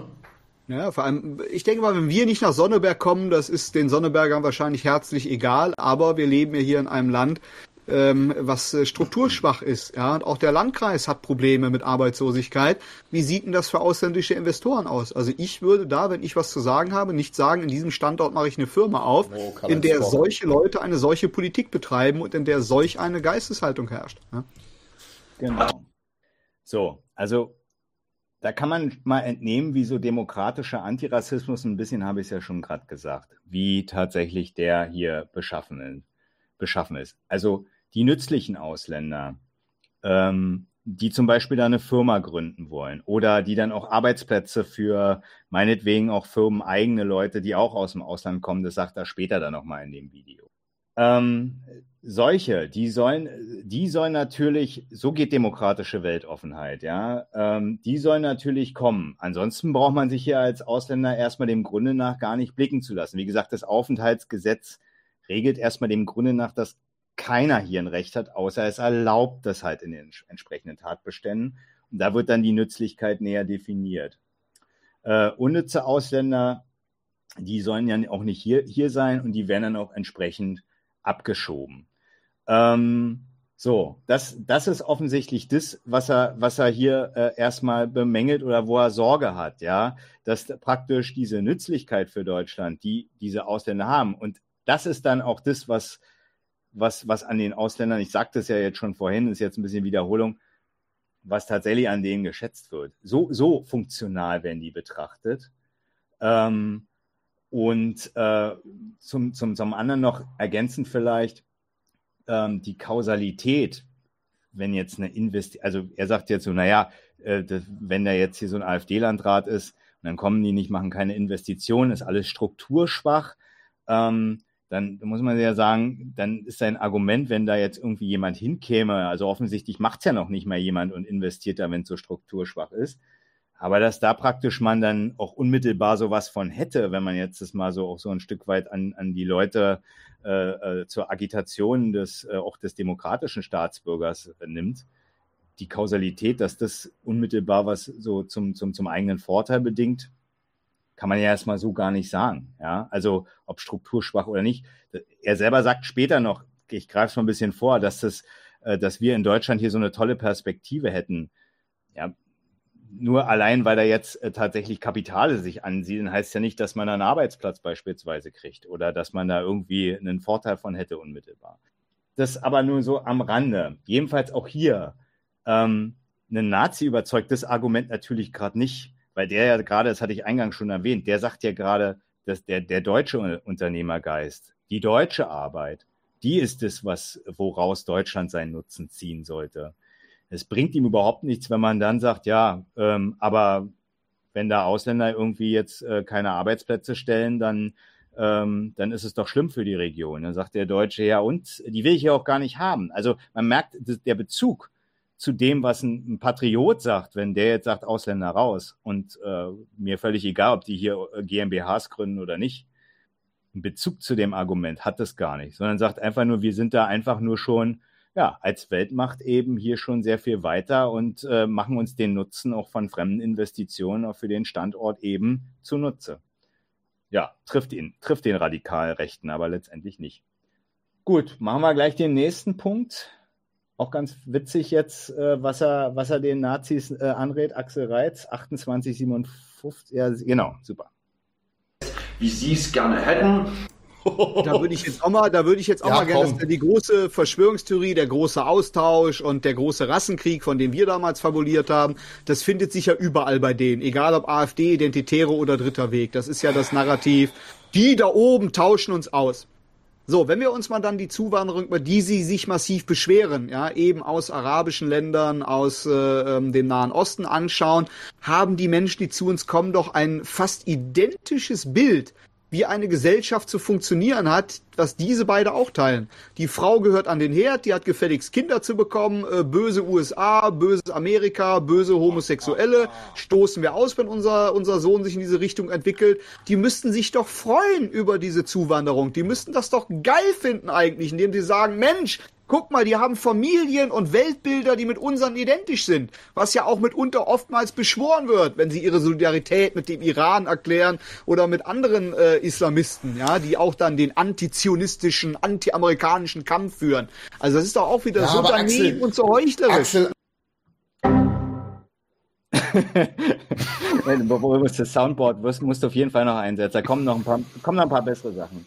Das ah, Interessante, ist, das Interessante ist, wie der, wie der Typ über die arabische Bevölkerung, die hierher ge gewandert ist, ja, wie der, wie der selber über die denkt. Er sagt zwar das Einschränken, sagt jetzt nicht, alle sind so, wie er, wie er es da vorstellig macht, das, das schon, aber bei dem ist es ganz, ganz ulkig, dass er sich da praktisch ja auch schon so ein, so ein Gedanken dieses reaktionären Weltbildes, mit dem Rechte uns ja regelmäßig äh, äh, belatschern, so von wegen, dass da irgendwie rückständige Leute herkommen zu uns, die nur rumnerven und äh, mit ihren Moscheen und sowas irgendwie äh, hier und dem Muizin uns drangsalieren, so dass der das, äh, das hat er aus seiner Nazi-Zeit noch ganz gut drauf irgendwie. Da muss er nicht viel geistige Verrenkung machen. Er hat natürlich, das ist ganz witzig, er hat natürlich irgendwo, in so, unterstellt mal so, das stimmt, hat er natürlich irgendwo einen Punkt, dass, dass er, dass man, dass er, wenn er den Nazis dann so reinreibt, ja, das ist so ein Weltbild, das müsst ihr doch begrüßen. Ne? Muss man aber auch wieder sagen, äh, zum einen trifft er die Nazis nicht, weil die ja auch da wieder sagen, das ist äh, vom Menschengeschlecht ja eine deutsche Sache äh, und eben, und, und, und das können Fremde uns gar nicht so geben. Aber zum anderen äh, muss man auch hier sagen, taugt es noch nicht mal so richtig als äh, Abgrenzung zu den Nazis, die er hier eigentlich ja versucht noch zu betreiben. Weil man ja sagen muss, dieses Weltbild, was er da beschreibt, das unterscheidet sich von einem CSU, CDU-Typen äh, aus, aus Buxtehude, aber auch aus Köln und sonst wo. Ähm, oder auch von, von, von irgendwelchen SPD-Heinis oder so äh, oder Rechtsliberalen, das unterscheidet sich da ja nicht mal wirklich. Also das ist überhaupt keine Unterscheidung. Ja. Also ganz kurz, und dann kannst du gerne noch was da ergänzen. Ähm, nee, nee, du warst bloß kurz weg, aber wir haben dich jetzt wieder. Wir haben dich Ach so, okay. Ja. Ähm, also das ist, taugt noch nicht mal als eine Abgrenzung, die ja macht auch hier wieder irgendwie an den Rechtsradikalen vorbei, die das Ganze, auch das gute, geschlossene Familienweltbild äh, und das antiamerikanische Weltbild und so weiter ja auch äh, immer nur beim guten Deutschen irgendwie sehen. Ähm, es taugt aber noch nicht mal richtig, weil das, was er da beschreibt, nur wirklich nichts demokratisch Fremdes ist und auch nicht spezifisch rechtsradikal. Okay, weiter geht's mit dem Erfolgsargument bin, glaube ich, sogar schon drauf eingestellt. Ich muss nur das Bild hier reinziehen und dann geht's los. Damn. Stattgefunden. Ja, und. Ja, aber wenn, wenn das Volk sich doch nicht verbiegen lässt, wo sind denn die gigantischen Wahlergebnisse für diesen beiden Kasper? Ne? Also ich kenne keine Massenbewegung von Menschen, die sagen, Volkslehrer an die Macht, Axel Schlimper, der muss von morgens bis abends seine Klampfentätigkeit im Fernsehen zeigen können. Das gibt es doch einfach nicht. Euch will doch keiner. Die Leute haben sich nicht verbiegen äh, äh, lassen, die haben sich verändert. Und die Veränderung beinhaltet, dass man erkannt hat, dass das, was ihr verbreitet, für den Eimer ist. Das ist Mist, das will keiner. Na dann. Wenn das keiner will, dann muss man ja auch nicht, muss man nicht äh, drum kämpfen. Das Erfolgsargument kennen wir natürlich jetzt auch, ne? Das, äh, ähm, das, das äh, trifft die jetzt, trifft hier jetzt mal den Rechtsradikalen. Ähm, ist halt so ein Klassiker. Wahrscheinlich, ich würde mal vermuten, dass es für die beiden auch, also bei dem Reiz bin ich mir recht sicher, da kommt ja noch zum Schluss was, wo ich Ihnen nochmal gerne äh, zitiert haben möchte. Ähm, da bin ich mir recht sicher, dass das wahrscheinlich die beiden auch am ehesten überzeugt hat, tatsächlich äh, Demokrat jetzt äh, zu, zum Demokraten äh, zu werden. Ähm, aber es sagt ja erstmal auch über die Qualität eines Arguments gar nichts aus, wenn du sagst, äh, du hast keine Leute, die das äh, hinter dir, äh, die da hinter dir stehen. Ja, wenn es wenn's, wenn's, wenn's richtig ist, ja, dann hältst du halt dran fest und musst halt im Zweifel jemanden überzeugen. Aber wenn du es halt, selbst wenn du es nicht schaffst, ja, dann heißt es ja nicht, dass dein Argument schlecht ist. Dann heißt es halt nur, dass andere Leute das nicht äh, eingesehen haben. So Argumente haben ja keine Zauberkraft, sind ja nicht so Hokuspokus-Sprüche oder so, ja. So, und da muss man halt im Zweifel dran arbeiten. Aber für, für, für das Argument selber hier, was auch was die Rechten da vortragen, da muss man sich halt damit befassen, aber äh, wenn man das kritisieren will. Aber das ist hier tatsächlich, wenn ich nur sage, ähm, das ist, ähm, du bist nicht erfolgreich. Ja, das ist dann eigentlich nur der Appell an den Opportunisten ähm, doch nicht mehr länger der Loser hier äh, sein zu wollen, sondern eben auch mal politisch Erfolg haben zu, zu können. Und das ist. Ähm, Kann ja auch mal andersrum fragen. Was wäre denn, wenn, wenn die erfolgreich waren? Genau, das wäre das wär mein nächster Punkt. So, ähm, das, das, bleibt dann eben nur noch beim Opportunismus des Erfolgs äh, äh, hängen am Ende des Tages und man möchte eigentlich gar nicht wissen, was eigentlich mit den beiden wäre, wenn Hitler seine Weltmachtambitionen umgesetzt hätte, wie du ja schon sagst, ne? wenn die, wenn die, wenn die eben, wenn die eben, wenn die, wenn der erfolgreich gewesen wäre, ja, dann, dann, dann, äh, was wären, wären dann jetzt aus denen geworden, ja?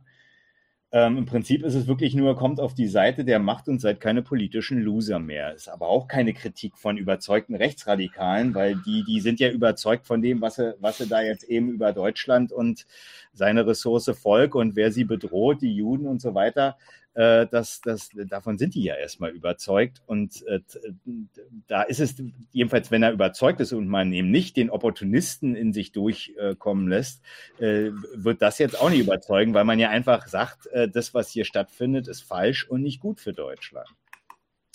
So, das kulminiert jetzt wirklich in dem schönen Deutschland ist besser ohne euch.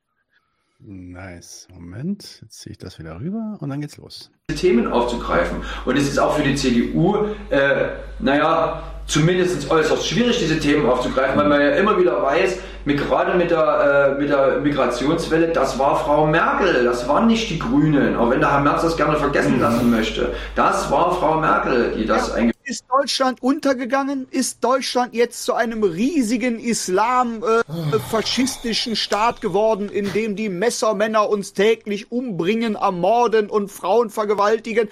Eure Hysterie, eure Panikmache kann nicht darüber hinwegtäuschen, dass wir es tatsächlich geschafft haben, ja? Mit Ach und Krach, mit großen Problemen, auch nicht mit dem perfekten Weg, keine Frage, aber Deutschland hat das geschafft.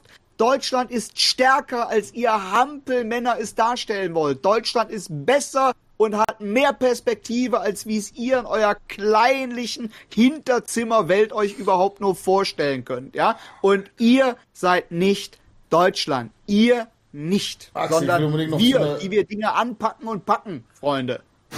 Ich, das ist krass eigentlich, weil sich ihre Rhetorik ja. kaum geändert hat. Ihr seid nicht Deutschland. Nee, ist ja auch nicht so schwierig, meine ich, irgendwie den Übergang zu machen. Aber also zwei Punkte mal so ganz so, so eigentlich eher nebensächlich. Aber das eine ist tatsächlich, also wenn er am Anfang sagt, mit Ach und Krach geschafft, dass äh, hier und, und auch noch sagt, dass hier keine Messermänner und ein Islamstaat äh, vorhanden ist, da gibt er ja den das ist ja jetzt Bezug auf die AfD, ne? Messermänner hat die Weide gesagt so und eben andere rechte Hetzer so, was auch diesen, äh, diese Warnung vor dem Islamismus halt betrifft.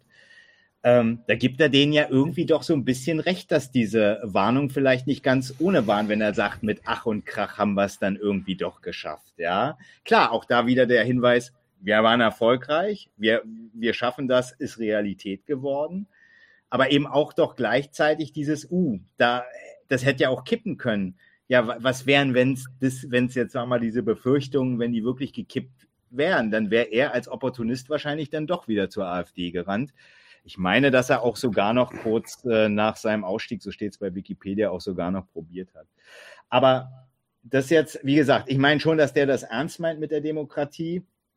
Ähm, wie gesagt, aber ein bisschen scheint er den äh, ja offensichtlich auch äh, immer noch äh, recht zu geben, wenn, wenn die jetzt ihre, ihre Hetze letztendlich da äh, betreiben. Ähm, ganz lustig auch noch mit den Perspektiven. Also Deutschland hat mehr Perspektiven äh, ohne euch. Äh, vorhin hat er noch von strukturschwachen Gegenden geredet. Ne? Also ähm, so ganz die Wahrheit äh, ist es das ja dann letztendlich auch nicht. Aber was, was hier eigentlich nochmal wichtig ist, ist, es ist wieder das Erfolgsargument, die politische Führung ist fest im Sattel. Sie kann sich auch großer Probleme wie einer Weltflüchtlingsfrage äh, widmen.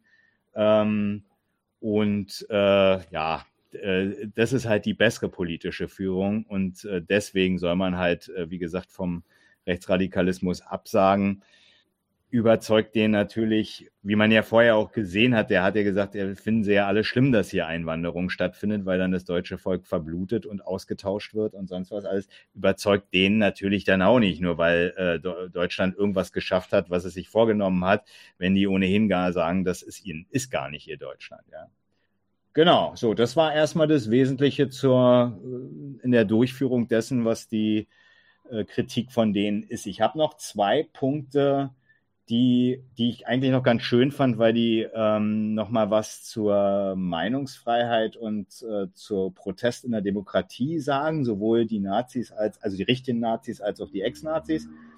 Und dann nochmal einen schönen, einen schönen Absacker dann on top. Aber mach erstmal vielleicht, Nadine, bitte genau die Klarstellung zur Meinungsfreiheit dieser äh, sogenannten Meinungsfreiheit, mhm. dass also nur äh, Meinungen frei sind, die im Rahmen dieses gesamten gesellschaftlichen Narrativs zulässig sind. Und wenn ich jetzt hingehe und sage, ich möchte aber die und die Veränderungen in dem Land und alle und die Mehrheit möchte das, dann gilt das eben nicht mehr als Demokratie. ja, also aber sehr einfach und ja, sehr und mehr, pauschal ja. runtergebrochen. Also tatsächlich gibt es halt ein Strafrecht, äh, wir haben aus den Fehlern der Vergangenheit gelernt. Die Republik von Weimar ähm, ist ähm, eben aufgrund zu großer Toleranz auch Extremisten gegenüber ähm, dann äh, von diesen auch dann zerstört und äh, in schlimmes Elend geführt worden. Und wir sind ja eine wehrhafte Demokratie. Ja, und, und jetzt hier mal, Axel, auch dieses Sprechen von Mehrheiten, das, das klingt ja. so immer, als wenn wir jetzt schon auf Bundesebene sprechen, ja, als wenn er jetzt hier das Wort ergreift für irgendwie für 60 Millionen wahlberechtigte Deutsche oder sonst irgendwas. Ja, wir reden immer noch über einen Landkreis 30.000 Stimmen. Ja, und dann sind da äh, 16, ich weiß nicht, wie viele tausend Stimmen da auf den äh, Herrn Sesselmann dort gefallen sind, aber ähm, grundsätzlich ist das hier geregelt und es gibt, ja, es, es gibt nun mal Meinungen, ähm, die eingeschränkt sind. Das ist einfach so. Aber grundsätzlich, wenn man sich innerhalb der freiheitlich-demokratischen Grundordnung befindet, und äh, ist man schon ist man schon sehr sehr frei in seiner Äußerung, ne? sondern hier geht es auch ganz vielen Rechtsextremisten geht es immer darum, dass sie einfach ihren klassischen Nazisprech nicht verbreiten dürfen. Ich wollte gerade sagen, er beschwert sich jetzt, dass er einen Holocaust nicht leugnen darf, dass er keinen Hitlergruß zeigen darf, aber ignoriert, dass er selbst mit seinen Gruppierungen jedes Wochenende überall die Freiheiten auch dieser äh, Demokratie genießen kann. Er kann Versammlungen anmelden, er kann Versammlungen abhalten, er kann seine Propaganda in diesem Video auf seinen Kanälen kann er sie rausrotzen und solange er nicht zu weit ins Extrem geht, wird das auch von unserem Staat und unserer Demokratie toleriert. Das ist so Heulen auf hohem Niveau. Oh, die schlimme Diktatur, ich darf keinen Hitlergruß machen und die Ursula hat zum 50. Mal Holocaust geleugnet, äh, ach, sie ist eingesperrt worden. Ja, anstatt mal zu sagen, okay, Ne? Die Alte hat einfach einen an der Klatsche, dass sie nicht rafft, dass strafbare Handlungen eine Konsequenz haben. Und ihr schafft euch dann und so Axel, Axel, ich weiß nicht, wie oft du das auf diesem Kanal schon gesagt hast. Äh, wenn das alles so, wie viel Freiheiten haben hier bekennende Neonazis, die über die über ja? große Plattformen streamen dürfen, ja, die das verbreiten dürfen, die in Freiheit. Das genau war schon genau. Genau, also das äh, waren eigentlich nochmal alle schöne Punkte. Ähm, die haben da auch tatsächlich auch äh, tatsächlich beide was getroffen äh, und äh, noch einiges geliefert, was man eigentlich zur Kritik von Meinungs- und Versammlungsfreiheit braucht. Das ist ganz schön eigentlich äh, zusammengetragen. Also wir haben hier den, den Nazi, der sagt, wenn du deine Meinung nicht umsetzen willst, dann hast du halt ein Pro äh, wenn du deine Meinung halt umsetzen willst und eine Mehrheit hinter dich bringst, also von, von Leuten jetzt, die nicht in der Politik sitzen, sondern die davon überzeugt sind, dann hast du ein Problem. Sagen jetzt Philipp und Axel, ähm, ja, letztendlich äh, sagen die das doch nur, weil sie äh, ihre Propaganda sagen wollen, also Holocaustleugnung oder Hitlergruß zeigen und so. Und dann kommen die immer mit Meinungsfreiheit. Und Axel sagt dann nochmal zum, zum, zum Schluss halt hin, äh, na, der, du kannst doch sagen äh, und Demos machen, äh, solange du dich ans Gesetz hältst. So.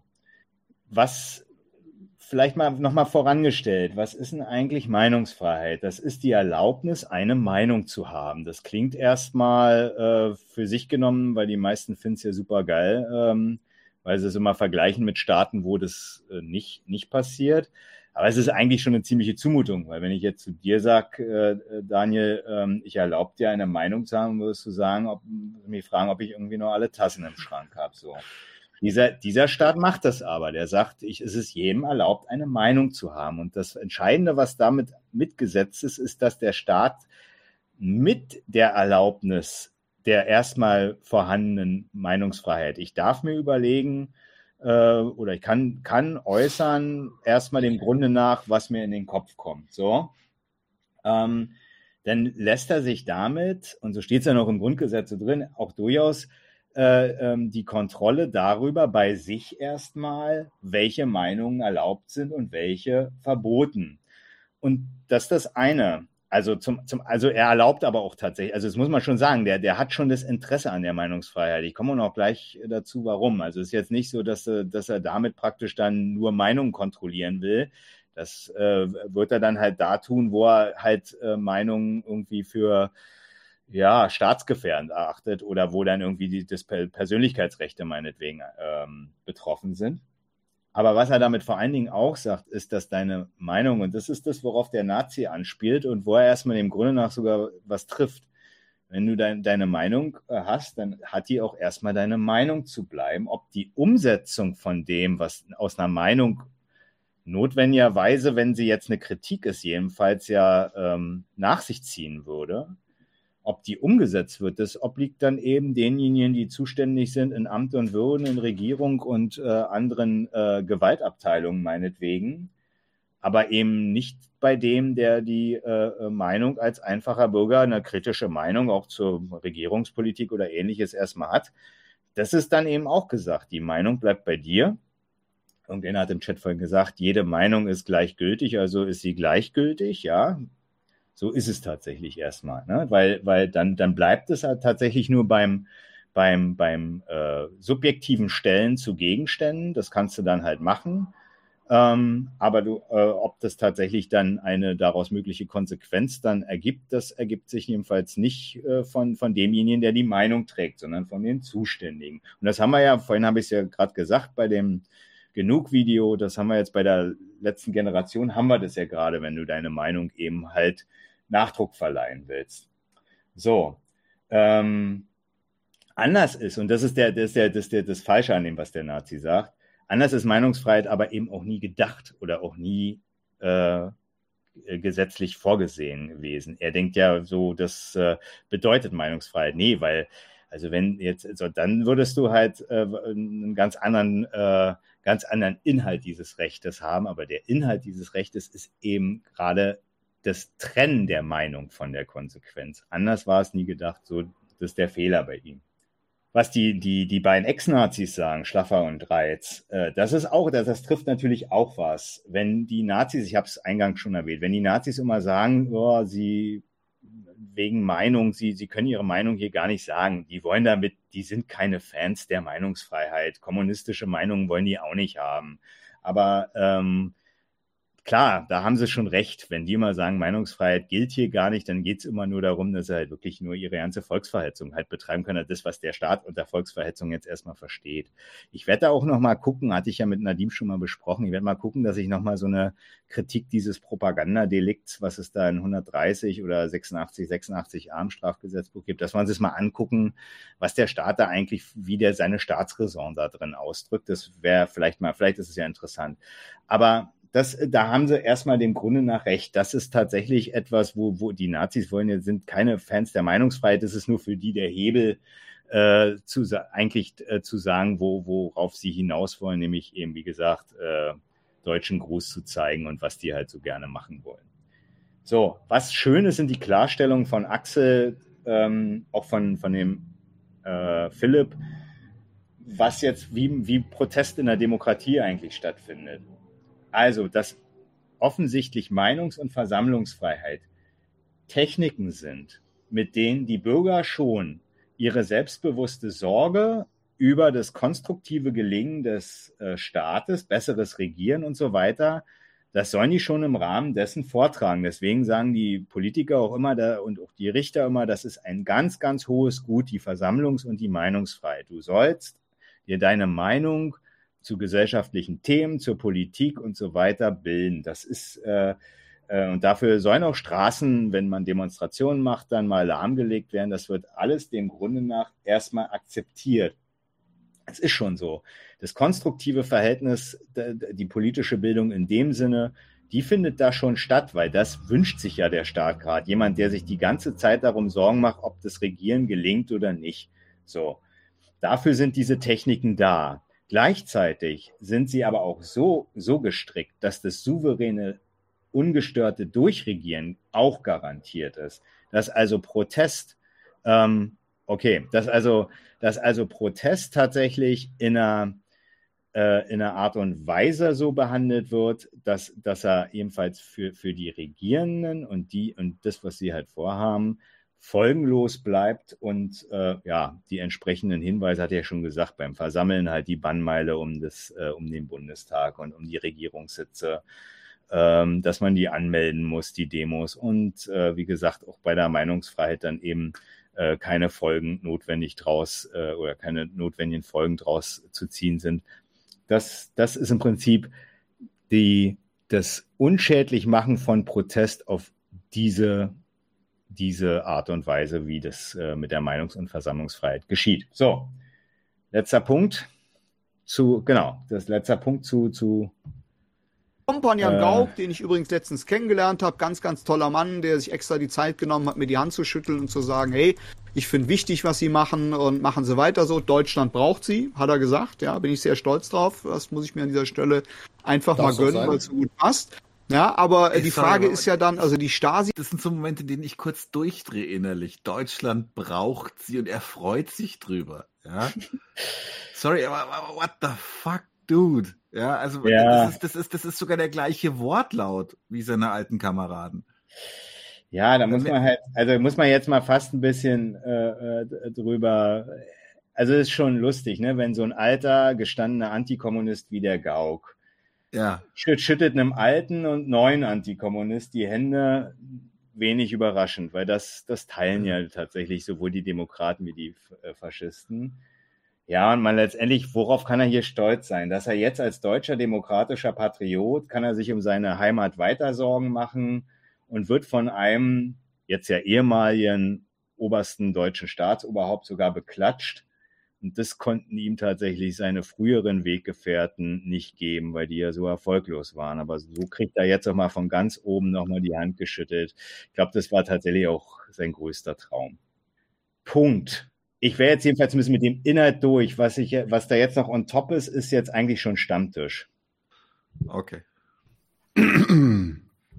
Ich würde sagen, dadurch, dass wir jetzt schon um 12.30 Uhr sind und wir wirklich schon die viereinhalb Stunden durch haben. Griechenland ähm, machen wir heute mal, wir haben den Zündfunken ja untergebracht, aber wir machen heute mal einen Skip für den Stammtisch. Und dann würde ich sagen, Marek, mach doch einfach jetzt noch deine beiden Segmente durch und erzähl, warum die interessant sind im, im äh, Hinblick auf dein Segment. Und dann machen wir auch Schluss. Und dann kommen wir zum Klassenkampfsport und sind dann out für heute.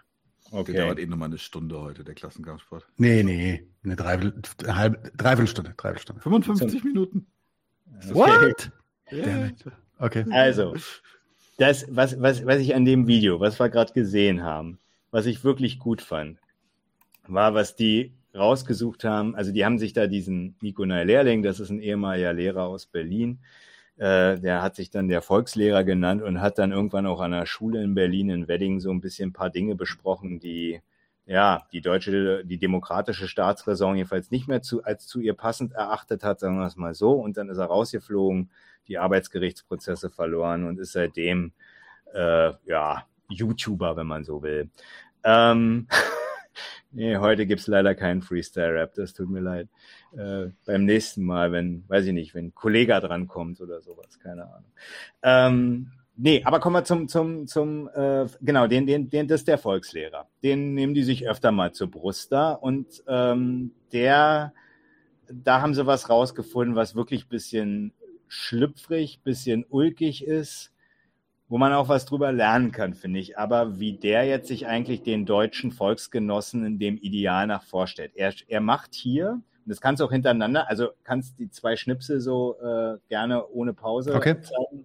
Ähm, der macht da, erklärt einfach mal, wie er zum Rechtsradikalen wurde. Und das passt, glaube ich, jetzt zum Abschluss, äh, wo alle ein bisschen durchhängen, glaube ich, ganz gut vorbei. Das Thema Stolz soll aber auch noch von einer anderen Seite beleuchtet werden, und zwar von der individuellen Seite, und zwar von meiner individuellen Seite. Ich bin nämlich ganz individuell sehr stolz auf das, was ich in den letzten zehn Jahren geschafft habe. Genau zehn Jahre ist es her, als meine Reise auf die rechte Seite begann. Und ich muss sagen, ich bin einen sehr weiten Weg gekommen. Ich bin sehr tief eingetaucht, habe sehr ernst gemeint, sehr konsequent gemacht. Und darauf bin ich wirklich stolz, auch wenn es nicht immer einfach war und wenn viele Dinge schief liefen, aber mehr lief doch richtig. Und darüber möchte ich jetzt sprechen.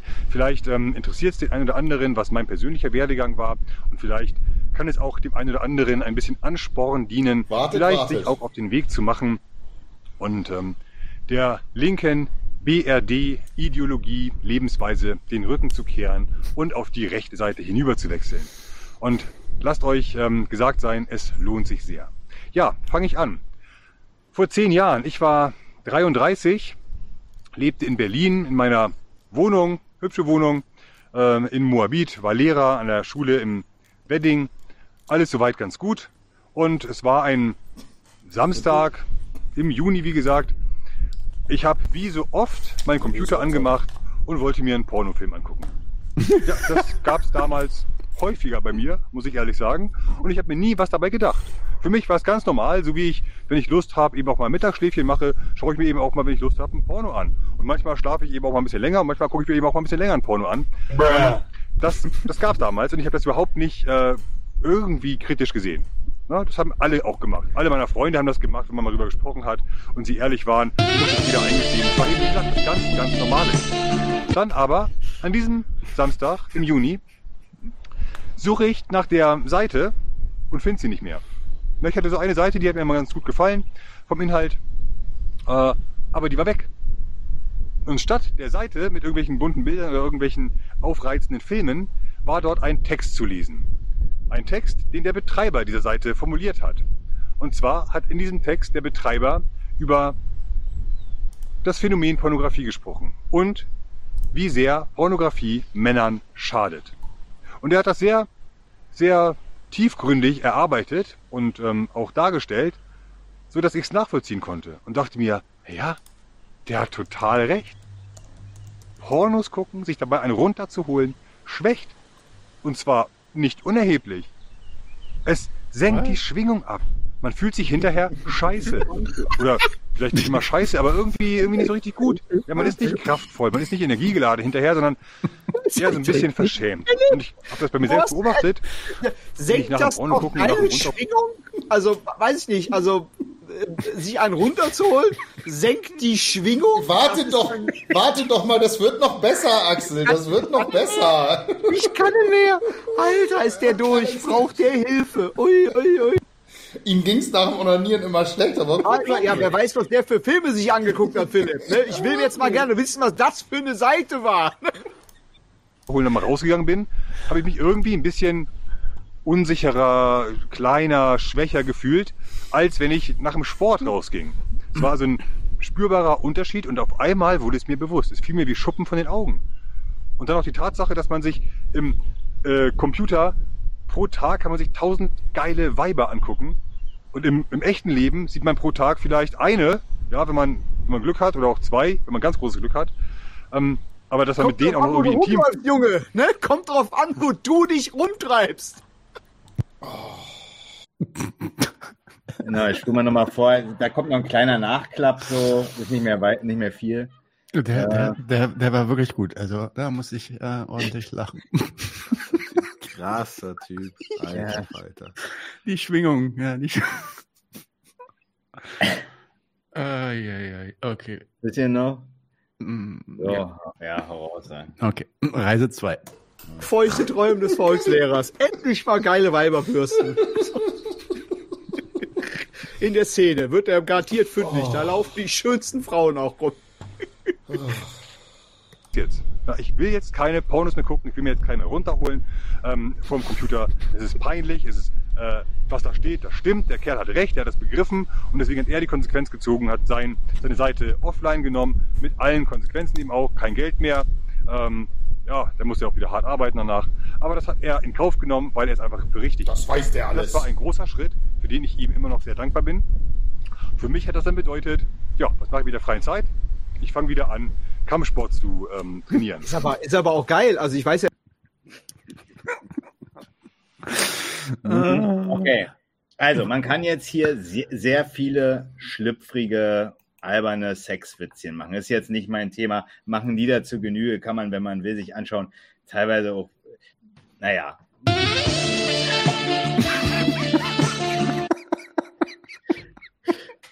kann, man, kann man machen. So, ja, es ist, es ist aber, fast eins, komm. Aber ja. jetzt, pass auf. Also was, was, was hier das Entscheidende, finde ich, ist, ähm, ist eigentlich das, was, wie er sich eben den, den deutschen Volksgenossen halt vorstellt also zum einen kann man erstmal vielleicht festhalten. Der Deutsche darf also kein die, Wichser sein. ja, ja, kommt gleich, genau. Aber vielleicht erstmal, also die, die, die, die, diese, diese Notwendigkeit ähm, die, der, der, der Sexualität, ob man sie jetzt tatsächlich mit sich selbst oder mit wem Fremden oder was auch immer ja, oder das eigentlich, was hat das treibt, mit hat mit Nation oder mit Patriotismus gar nichts zu tun. Es ist absurder Scheiß, aber das sind ja so, ja, das ist so eine weitere bekloppten Erklärung für Patriotismus. Es gibt ja noch genug andere, wie zum Beispiel aus der Sprache folgt die Vaterlandsliebe und so ein Scheiß. Ja, der, ich glaube, es ist dieses, er verliert seine Stärke, er wird dann schwach und so, das schwächt ihn und so. Genau. Das, das, das ist, da, da, da ist was Interessantes drin. Nämlich, so, so stellt sich wirklich ein Rechtsradikaler halt den Volksgenossen vor.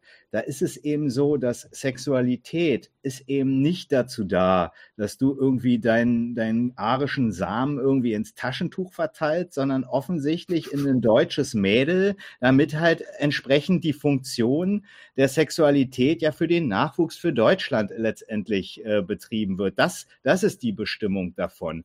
Sich bloß berauschen mit, äh, mit, mit, mit Sexualität ist, äh, ist da tatsächlich in der Ideologie offensichtlich nicht vorgesehen. Das, das äh, ist das, was hier offensichtlich bleibt und was er gelernt hat. Äh, und äh, ja, kann man ihm nur herzlichen Glückwunsch sagen, dann soll er sich da halt äh, jetzt praktisch anderweitig befriedigen. Aber das ist, das, das finde ich, ist das Entscheidende. Wie, wie die Benutzung wie die Benutzung der, des deutschen Volkskörpers von, von, von dem Faschisten halt überlegt ist. Da ist eben wirklich, da hat alles sich der Funktionalität und der, der, der Stärke der Nation oder dem, dem Stärken der Nation, ob du ähm, zur Arbeit gehst, ob du in den Sportverein gehst, ob du Sex machst oder was weiß ich, äh, wenn du, wenn du noch, was weiß ich, beten gehst oder sowas oder keine Ahnung, äh, äh, äh zum Synagogen anzünden oder so. Das ist eben das, was bei dem äh, Faschisten halt praktisch ähm, als Anspruch an den Deutschen ja, offenbar so übrig bleibt. Das, also, ja, da sollte man sich nicht mit gemein machen, meine ich. Ja, ja, und es ist schon richtig, Nightmare Reality sagt, so lustig, absurd das ist, so bitterböse kann das werden.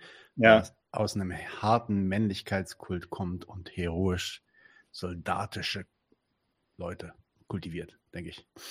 Soll das heißen? ja, okay. Leute, ich weiß, ihr wollt jetzt noch einen Stammtisch, aber sind äh, mittlerweile fast äh, vier, über viereinhalb Stunden, fast fünf Stunden. Deswegen, äh, wir müssen langsam einpacken. Wir müssen mal darüber reden, dass wir äh, die, die Zeitlimits wieder einhalten, was Senf und so angeht. Ähm, Timeboxen. Bisschen Timeboxen, genau. Aber ich glaube, die Sachen, die heute gesagt wurden, zumindest in dem Senf, der ging ja wirklich zweieinhalb Stunden, aber die waren auch wirklich wertvoll. Und ich glaube, wir wollten auch mit Absicht äh, Sachen nicht einfach weglassen. Insofern haben wir uns wirklich die ganze Sendung angeguckt und zumindest alles, wo wir was zu sagen hatten, haben wir auch was zu gesagt.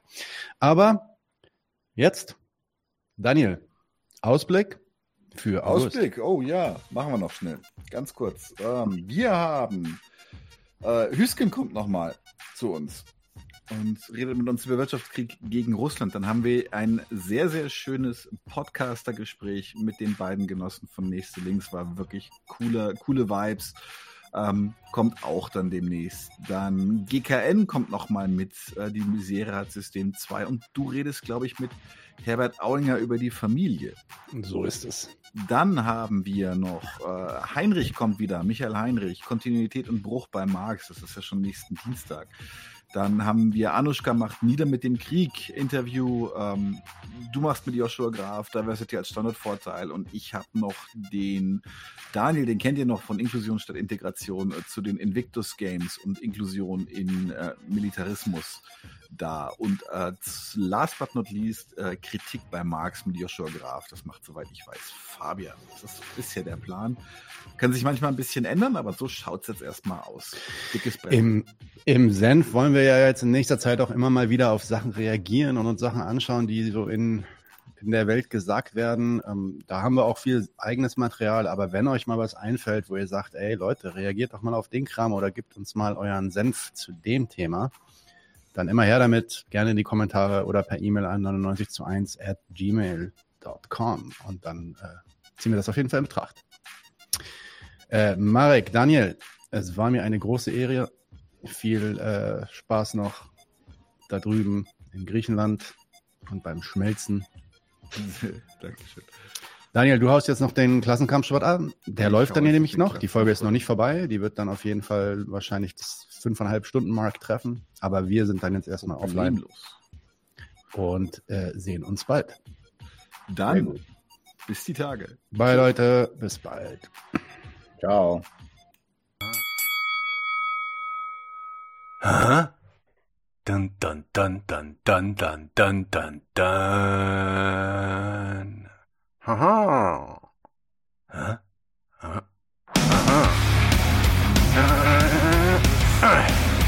Klassenkampf.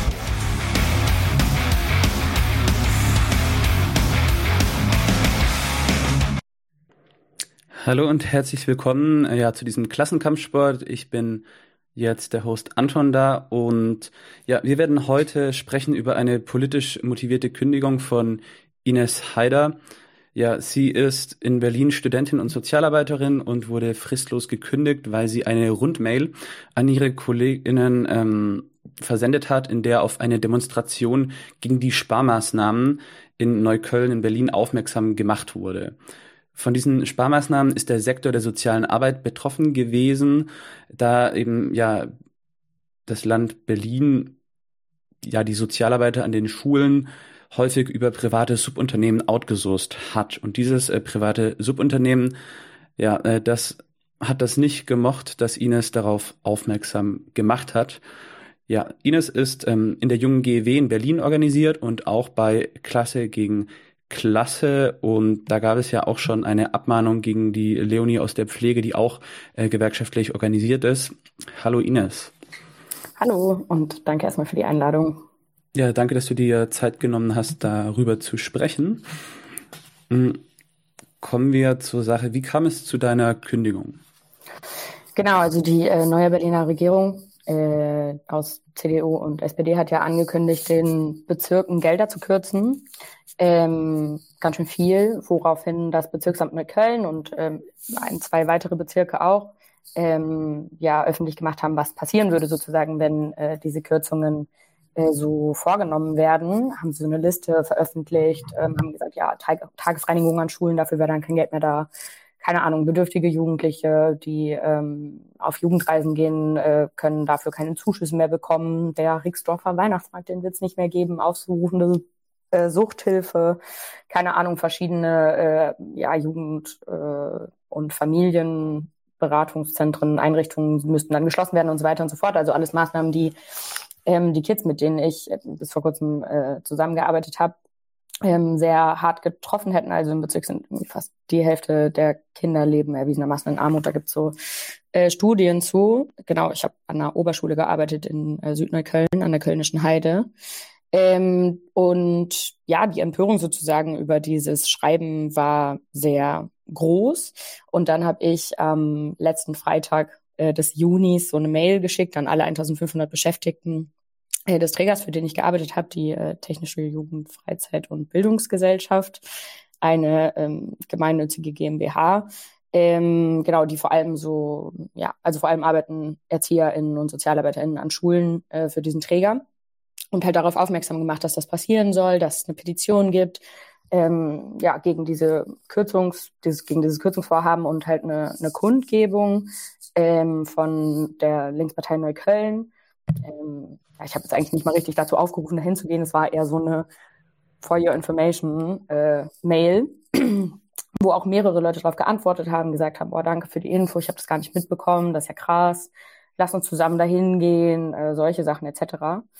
Ähm, genau, ich habe auch so ein bisschen darauf aufmerksam gemacht, dass ähm, ja unsere eigene Arbeitsbelastung ähm, und ja sowieso schon voll krass ist und unsere Gesundheit irgendwie auch ähm, darunter leidet und äh, ich komme vielleicht später nochmal darauf zurück, aber ähm, genau sozusagen, dass ja auch nicht nur die Kids, mit denen wir arbeiten und die Jugendlichen von den Kürzungen betroffen werden, sondern ja wirklich auch SozialarbeiterInnen und ErzieherInnen wegen der Schließung ähm, der verschiedenen Einrichtungen so, dass man Gewerkschaftsmitglied werden kann, dass man sich organisieren kann, sozusagen gegen solche Vorhaben, die bestimmt irgendwie in der Zukunft weiß ich nicht, vor so Schultoren halt auch nicht halt machen werden, dass wir eine Betriebsgruppe gründen können, dass Leute mir schreiben können, wenn sie das machen wollen, etc. Und dann hat mich am Dienstag danach, also genau, Freitagnachmittag nach meiner Arbeitszeit die Mail geschrieben, so, also außerhalb von meiner Arbeitszeit, ähm, der Betriebsrat angerufen und gesagt, hey Ines, wir haben hier eine fristlose Kündigung auf dem Tisch liegen, ähm, die genau damit begründet wird, dass du diese Mail geschrieben hast. Da ähm, ja, wird dir vorgeworfen, dass du die Beziehung zum, äh, die Geschäftsbeziehung, die sozusagen besteht zwischen dem Träger und ähm, dem Bezirksamt in Gefahr setzt. Und dann habe ich die auch erhalten, eine Woche später. Also der Betriebsrat hat dich darüber informiert? Genau, ja. Die machen das eigentlich immer. Also der Betriebsrat muss bei einer fristlosen Kündigung angehört werden ähm, was sie sagen, spielt leider nicht so eine super große Rolle, äh, später vor Gericht schon. Aber äh, sie hören dann sozusagen auch immer die betroffene Person, die Beschäftigte, äh, auch zu dem Sachverhalt an. Ähm, genau. Die haben natürlich nicht zugestimmt. Ähm, mhm. Aber nichtsdestotrotz konnte mir fristlos gekündigt werden. Und auch nur außerordentlich, weil ich im Wahlvorstand war. Ich hatte die Wahlen zum Betriebsrat mit organisiert, deswegen hatte ich so einen Kündigungsschutz noch, der sozusagen gilt über die Betriebsratswahl hinaus. Mhm. Ähm, Deswegen hätte mir gar nicht ordentlich, also normal gekündigt werden können. Ah. Ja, jetzt bist du leider weg. Okay. Da wärst du dann. Jetzt bist du wieder da. Gerade ist meine Verbindung nicht so super. Egal. Ähm, also, du hättest also formal nur, nur außerordentlich gekündigt, konntest nur außerordentlich gekündigt werden wegen deiner äh, ja, Mitarbeit an der Betriebsratswahl bei deinem äh, Träger sozusagen. Okay. Genau, aber sie, also. Also du wärst ähm, ja eigentlich fast sozusagen geschützt gewesen gegen äh, Union Busting. Ähm, ja, wenn das zum Beispiel während der Betriebsratswahl gewesen wäre, dann hätte ich Sonderkündigungsschutz gehabt. Da wäre es sozusagen nochmal schwieriger, wenn nicht sogar unmöglich, mit zu kündigen. Mhm. Ähm, genau. Aber sie haben auch in die Kündigung geschrieben, wir kündigen ihr fristlos und hilfsweise halt auch ähm, ordentlich. Also das bedeutet sozusagen, wenn die fristlose Kündigung nicht durchgehen sollte, dann sehen wir auch vor, ihr richtig normal zu kündigen. Ja. Andere Träger und äh, auch Schulleitungen haben zu genau der gleichen Demo aufgerufen. Warum? Wie und warum dein Träger nicht? Ähm, genau, meine eigene Schulleitung zum Beispiel hat äh, uns über diese Kürzungen informiert ähm, und auch äh, da ja nicht unbedingt auf die Kundgebung aufmerksam gemacht, aber auf jeden Fall darauf, dass man offene Briefe schreiben kann, dass man seiner ja, Wut irgendwie auch Ausdruck geben kann und sollte, weil das Bezirksamt Neukölln ähm, das eigentlich sozusagen aus einem taktischen Grund gemacht hat.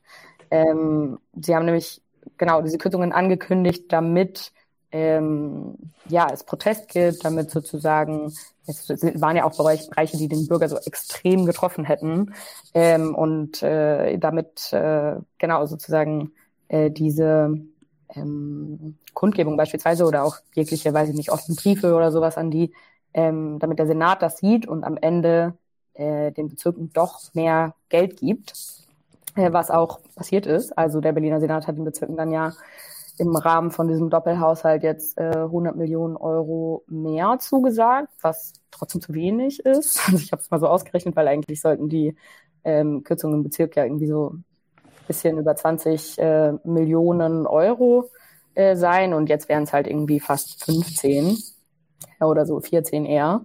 Ähm, also müsste ein Drittel der angekündigten Maßnahmen sozusagen nichtsdestotrotz ähm, getroffen werden. Vor diesem Hintergrund finde ich es irgendwie weiß ich nicht, noch mal absurder, dass ich so für meine politische Meinung gerügt wurde, die de facto einfach, weiß ich nicht, der ganze Bezirk und der ganze Sektor hat und die ja auch gewünscht war, sozusagen geäußert zu werden ne? Ähm, vom Bezirksamt selbst. Hm. Und wie wird jetzt mit deiner Kündigung umgegangen? Hm, ja, ich würde vielleicht so ein bisschen ausholen, weil ähm, genau mir irgendwie jetzt auch noch mal mehr, ich wusste das vorher schon, aber mir ist irgendwie jetzt noch mal so mehr aufgefallen, dass so Gewerkschaftssekretäre, hm, Betriebsräte und ja auch selbst so Teile der, der radikalen Linken einem oft ähm, stark dazu raten, den juristischen Weg zu gehen und das Thema Union Busting so an und für sich ähm, eigentlich wenig politisiert ist, sondern sozusagen immer versucht wird, irgendwie ähm, vor Gericht zu gelöst zu werden, so. Ähm, und ja auch allgemein nicht so die allergrößte Aufmerksamkeit erfährt, sagen wir mal, was ich im Fall von Betriebsräten schon ziemlich kriminell finde. Also die lagern ja eigentlich oft so politische Stellungnahmen dann irgendwie in die Betriebsgruppe aus, also sofern es die überhaupt gibt ähm, wo ja die Gewerkschaftsbürokratie, also die Gewerkschaftsführung eigentlich auch oft so eine krasse Unterscheidung macht zwischen Betriebsgruppe und Betriebsrat, wo sie dann sagen, ja, der Betriebsrat muss sich kooperativ zeigen und mit der Geschäftsführung reden und ähm, ja, weiß ich nicht, halt irgendwie auch zeigen, dass er dazu bereit ist und darf die nicht irgendwie äh, scharf kritisieren oder so. Die Betriebsgruppe hingegen ähm, darf unter Umständen schon mal dieses oder jenes sagen, so, wodurch aber ja der Betriebsrat dann krass entpolitisiert wird. Ähm, genau, ich glaube, das ist halt auch irgendwie ein ja so ein historischer Prozess, wenn man so will, ähm, den Gewerkschaftsspitzen auch massiv äh, mitgetragen haben.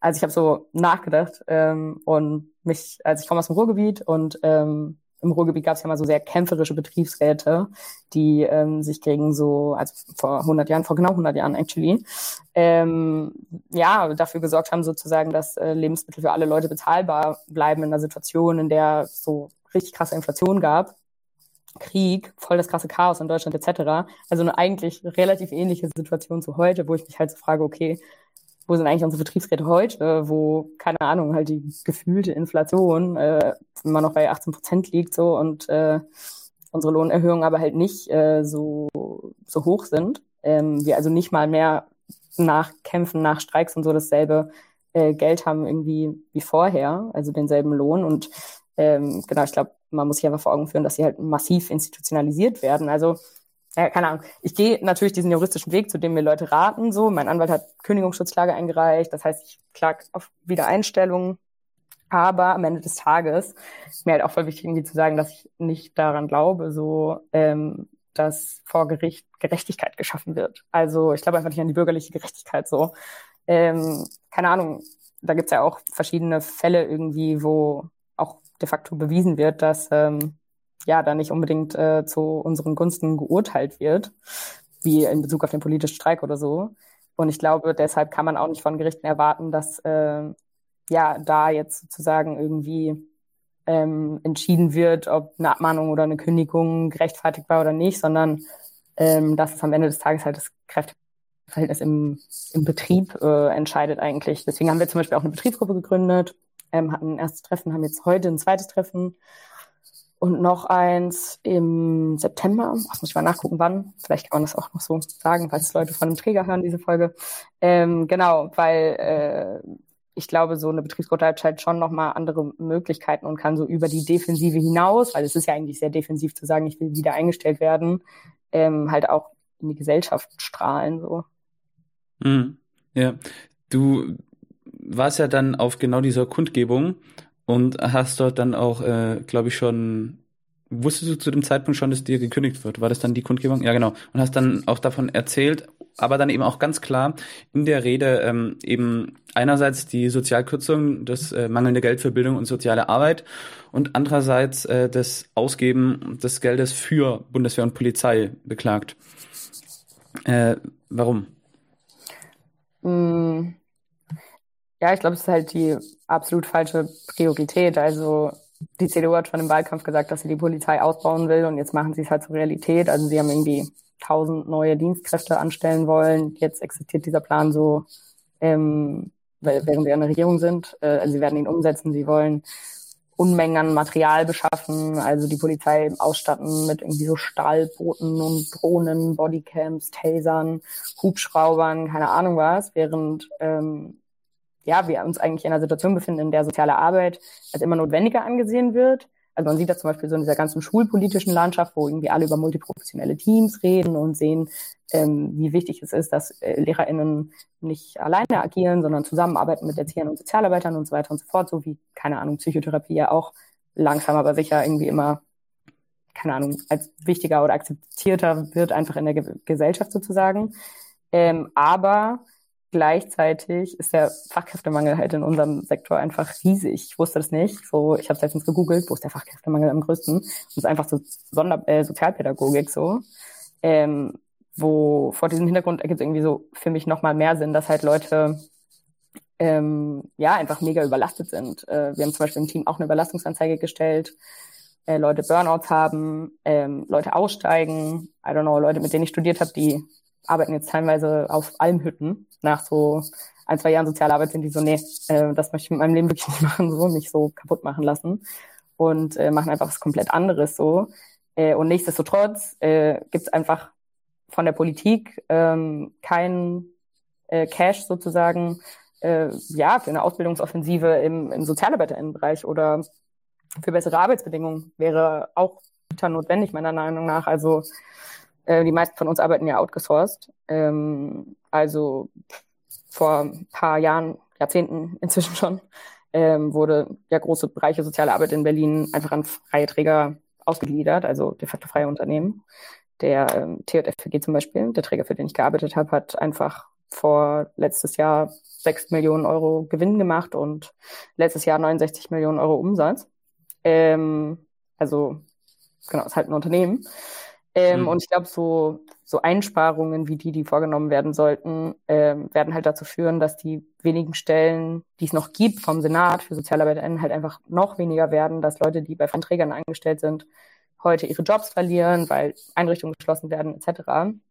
Aber dass eigentlich die soziale Arbeit krass ausgebaut werden sollte. Also es gibt überall Probleme in dieser Gesellschaft und stattdessen wird es aber so voll normal, dass überall Polizei ist in dieser Gesellschaft und in dieser Stadt und in diesem Land so. Ja, einerseits würde ich zustimmen zu dem, was du gerade gesagt hast. Ja, es ist schon eine Schweinerei, was da jetzt äh, gemacht wird und auch allgemein, wie die soziale Arbeit behandelt wird. Ähm, andererseits gibt es ja natürlich auch, auch Kritiken, ähm, also Gesellschaftskritiken an der sozialen Arbeit per se. Wir hatten zum Beispiel eine Folge Kritik der sozialen Arbeit oder ähm, die Renate Dillmann und der Ariane Schiffer-Nassari, die hatten ja auch ihr Buch geschrieben, Der soziale Staat, in dem sie eben diesen integrierenden Charakter in den Staat, das systemstabilisierende Element eben auch äh, betonen bzw. kritisieren. Mm, ja, also insofern kann man ja schon auch äh, das ein bisschen kritischer sehen, beziehungsweise halt sagen, ja, Bildung, soziale Arbeit, Bundeswehr und Polizei ist halt mal je nach Phase, in der sich äh, nach Lage, in der sich die internationale äh, Politik befindet oder je nach Klima internationale Art äh, betont der bürgerliche Staat halt mal äh, das eine und äh, die andere ein bisschen mehr. Mal gibt's ein bisschen äh, schönere Gesicht und mal ein bisschen die hässlichere Fratze. Also mal ein bisschen mehr äh, Aggression nach außen und Repression nach innen und mal ein bisschen mehr Systemintegration. Ähm, was denkst du? Also eine Riesendiskussion in der sozialen Arbeit. Ich fand die Folge auch äh, sehr spannend mit den beiden Genossen zur Kritik der sozialen Arbeit. Hm. Im Studium zum Beispiel haben wir super viel über dieses sogenannte Trippelmandat geredet. Ähm, genau, es geht so zurück auf äh, eine Sozialarbeiterin, äh, Silvia Staub-Bernasconi. Ich glaube, jeder, der soziale Arbeit studiert hat, dem, ähm, der kann es langsam nicht mehr hören.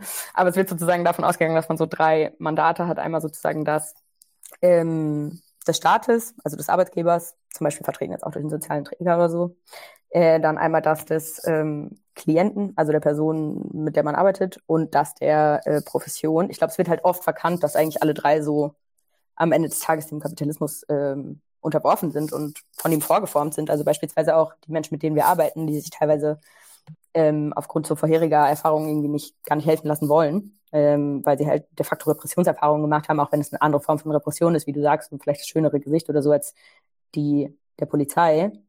Ähm, und ja, keine Ahnung, das Mandat des Staates ist sowieso äh, kapitalistisch. Also der Inhalt, I don't know, ist im Fall von Kindern und Jugendlichen ja einfach ganz direkt so ähm, eine Disziplinierung und eine Vorbereitung auf das spätere Arbeitsleben. Also in Schule zum Beispiel fängt das ja an bei, okay, bleib still, sitzen, halt deine Fresse, nimm dein Kaugummi raus, stör nicht, keine Ahnung, mach das, was ich sage, äh, ne? also ordne dich unter und alles andere also endet halt in, in Sanktionen.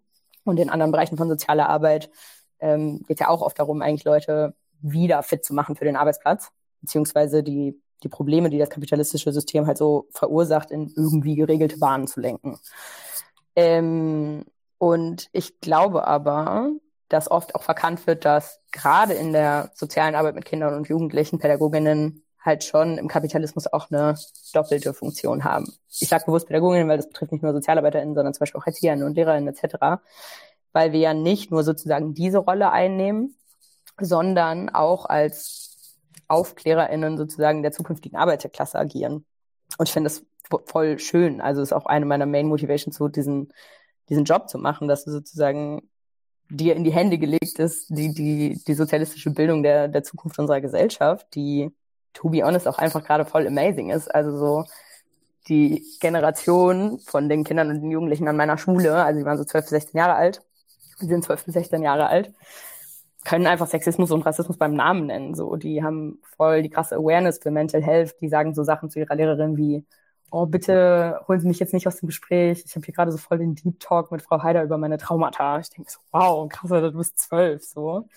Ähm, und die haben auch ein krasses Gefühl für Gerechtigkeit und Ungerechtigkeit. Natürlich eben jetzt gerade so an der Brennpunktschule, also in sehr vielen Anführungsstrichen, ähm, wie also die Schule, an der ich gearbeitet habe. Das ist natürlich auch einfach dadurch bedingt, dass die Kids halt selber für viel Ungerechtigkeit erfahren haben. Ähm, aber die waren jetzt zum Beispiel bei meiner Kündigung alle voll süß. Also so selbst die, die immer, weiß ich nicht, ablehnend allen und weiß ich nicht, allem gegenüber so reagiert haben oder so und zu mir kommen und meinten so, hey, ich habe gesehen, was ihnen passiert ist, so, es tut mir so leid und das ist so unfair, weil die halt einfach, ähm, ja, weiß ich nicht, irgendwie, glaube ich, so ein Gefühl dafür haben, was Dinge sind, die unfair sind und was Dinge sind, die ähm, gerechtfertigt sind. Mhm. Und ähm, ich weiß nicht, also keine Ahnung, ich finde das manchmal so ein bisschen verkürzt, wenn Leute nicht so darüber nachdenken, dass zum Beispiel auch alle revolutionären Parteien so der Geschichte der Menschheit irgendwie LehrerInnen organisiert haben aus diesem Grund. Also ich würde das sozusagen nicht nur als repressiv einschätzen im Gegensatz zur Polizei oder so. Ja, wunderbar. Ähm, welche Rolle spielt denn dann der Gewerkschaftskampf äh, für dich bei der jungen GW gegen diese Ungerechtigkeiten? Ähm, genau, also die junge GW ähm, in Berlin steht gerade krass hinter mir. Die hat ja eine Petition gestartet. Die Petition hat inzwischen irgendwie schon äh, mehr als 2000 Unterschriften, vor allem von ErzieherInnen, von SozialarbeiterInnen, von Lehrkräften, aber halt auch so von ähm, Gewerkschaftlern, von Politikern, von Profs, von Künstlern etc., auch Leute, die irgendwie echt bekannt sind so. Ähm, und ich glaube, dass es so von der jungen GW voll die richtige und wichtige Entscheidung war, ähm, Öffentlichkeitsarbeit damit zu machen. Also das sozusagen auch nach außen zu tragen und nicht nur diesen juristischen Weg zu gehen. Ähm, die GW zum Beispiel unterstützt uns auch so im Betriebsgruppenaufbau. Ähm, und ich glaube, ähm, diese Dinge sind ja sehr interconnected. Also so, genau, ich sehe es als Teil, also diese Öffentlichkeitsarbeit, die wir machen, ähm, des Kampfes um so ein Kräfteverhältnis im Betrieb ähm, zu, zu unseren Gunsten. Und denke, dass wir das auch machen müssen, weil zum Beispiel die Geschäftsführung das auch einfach die ganze Zeit macht. Ne? Also eine Mehrheit äh, zu versuchen zu entwickeln durch Mails, durch Pressemitteilungen ähm, und so weiter und so fort. Ja. Warum denkst du, dass Linke und äh, besonders auch äh, Kommunistinnen und Kommunisten äh, in Gewerkschaften gehen sollten? Hm. Also Gewerkschaften sind ja immer noch Massenorganisationen, insbesondere in diesem Land. Die größte Gewerkschaft der Welt ist einfach die IG Metall. Also Gewerkschaften haben Millionen von Mitgliedern. Ähm, aber sie geben einem auch einen besonderen rechtlichen Schutz. Zum Beispiel darf man ja gar nicht streiken oder beziehungsweise muss man damit rechnen, dass es arbeitsrechtliche Konsequenzen gibt, wenn man streikt, ohne dass man von einer Gewerkschaft, einer DGB-Gewerkschaft, ähm, dazu aufgerufen wurde. Und ich denke zwar, dass Gewerkschaften zu Organen gemacht wurden, die ja oft irgendwie zu den Bossen eigentlich vermitteln, dass sie aber auch äh, zurückerobert werden können, dass sie zu unseren Organen gemacht werden können. Ich glaube, man sieht das jetzt auch zum Beispiel im Kleinen ähm, am Kampf oder an den Kämpfen, die wir als Jungen GW führen, ähm, oder auch an der, der Solidarität, die mich erreicht, so aus anderen Ortsverbänden, der GW, von Verdi etc. Und ähm, genau, ob da auch nochmal so drüber nachgedacht, als ich die Folge gehört habe zu der Kritik äh, an der sozialen Arbeit mit Marc und Tino, weil die ja so Gewerkschaften halt so ein bisschen lost beschrieben haben. Und ich glaube, ähm, dass vieles daran auch stimmt. Also ich würde denen sozusagen zustimmen in der Analyse darin, dass in Gewerkschaften beschäftigten Gruppen krass voneinander getrennt werden, dass eher so lukrativere sozusagen, also ähm, die beschäftigten Gruppen, die einem mehr Mitgliedsbeiträge einbringen, wie zum Beispiel der, im Fall der GW halt Lehrer, ähm, organisiert werden. Aber ich denke halt, dass man das ändern kann, dass man das ändern muss und dass man das in der Gewerkschaft machen muss und dass man Gewerkschaften auch, ähm, ist ja auch eine Frage des Kräfteverhältnisses, ähm, gewisse Dinge aufwärtswingen kann. Also zum Beispiel ähm, ist ja das eigentliche Problem an meiner Kündigung ähm, im Outsourcing begründet. Und ich glaube, also weil mir wäre das niemals passiert, wenn ich nicht, also wenn ich für den beim Senat direkt angestellt wäre. So, A, wo Beschäftigte, die in Berlin gerade streiken für gleichen Lohn für gleiche Arbeit, also die verdienen einfach so 400 Euro weniger im Monat als die Kolleginnen, die irgendwie die gleiche Arbeit machen, literally an ihrer Seite jeden Tag.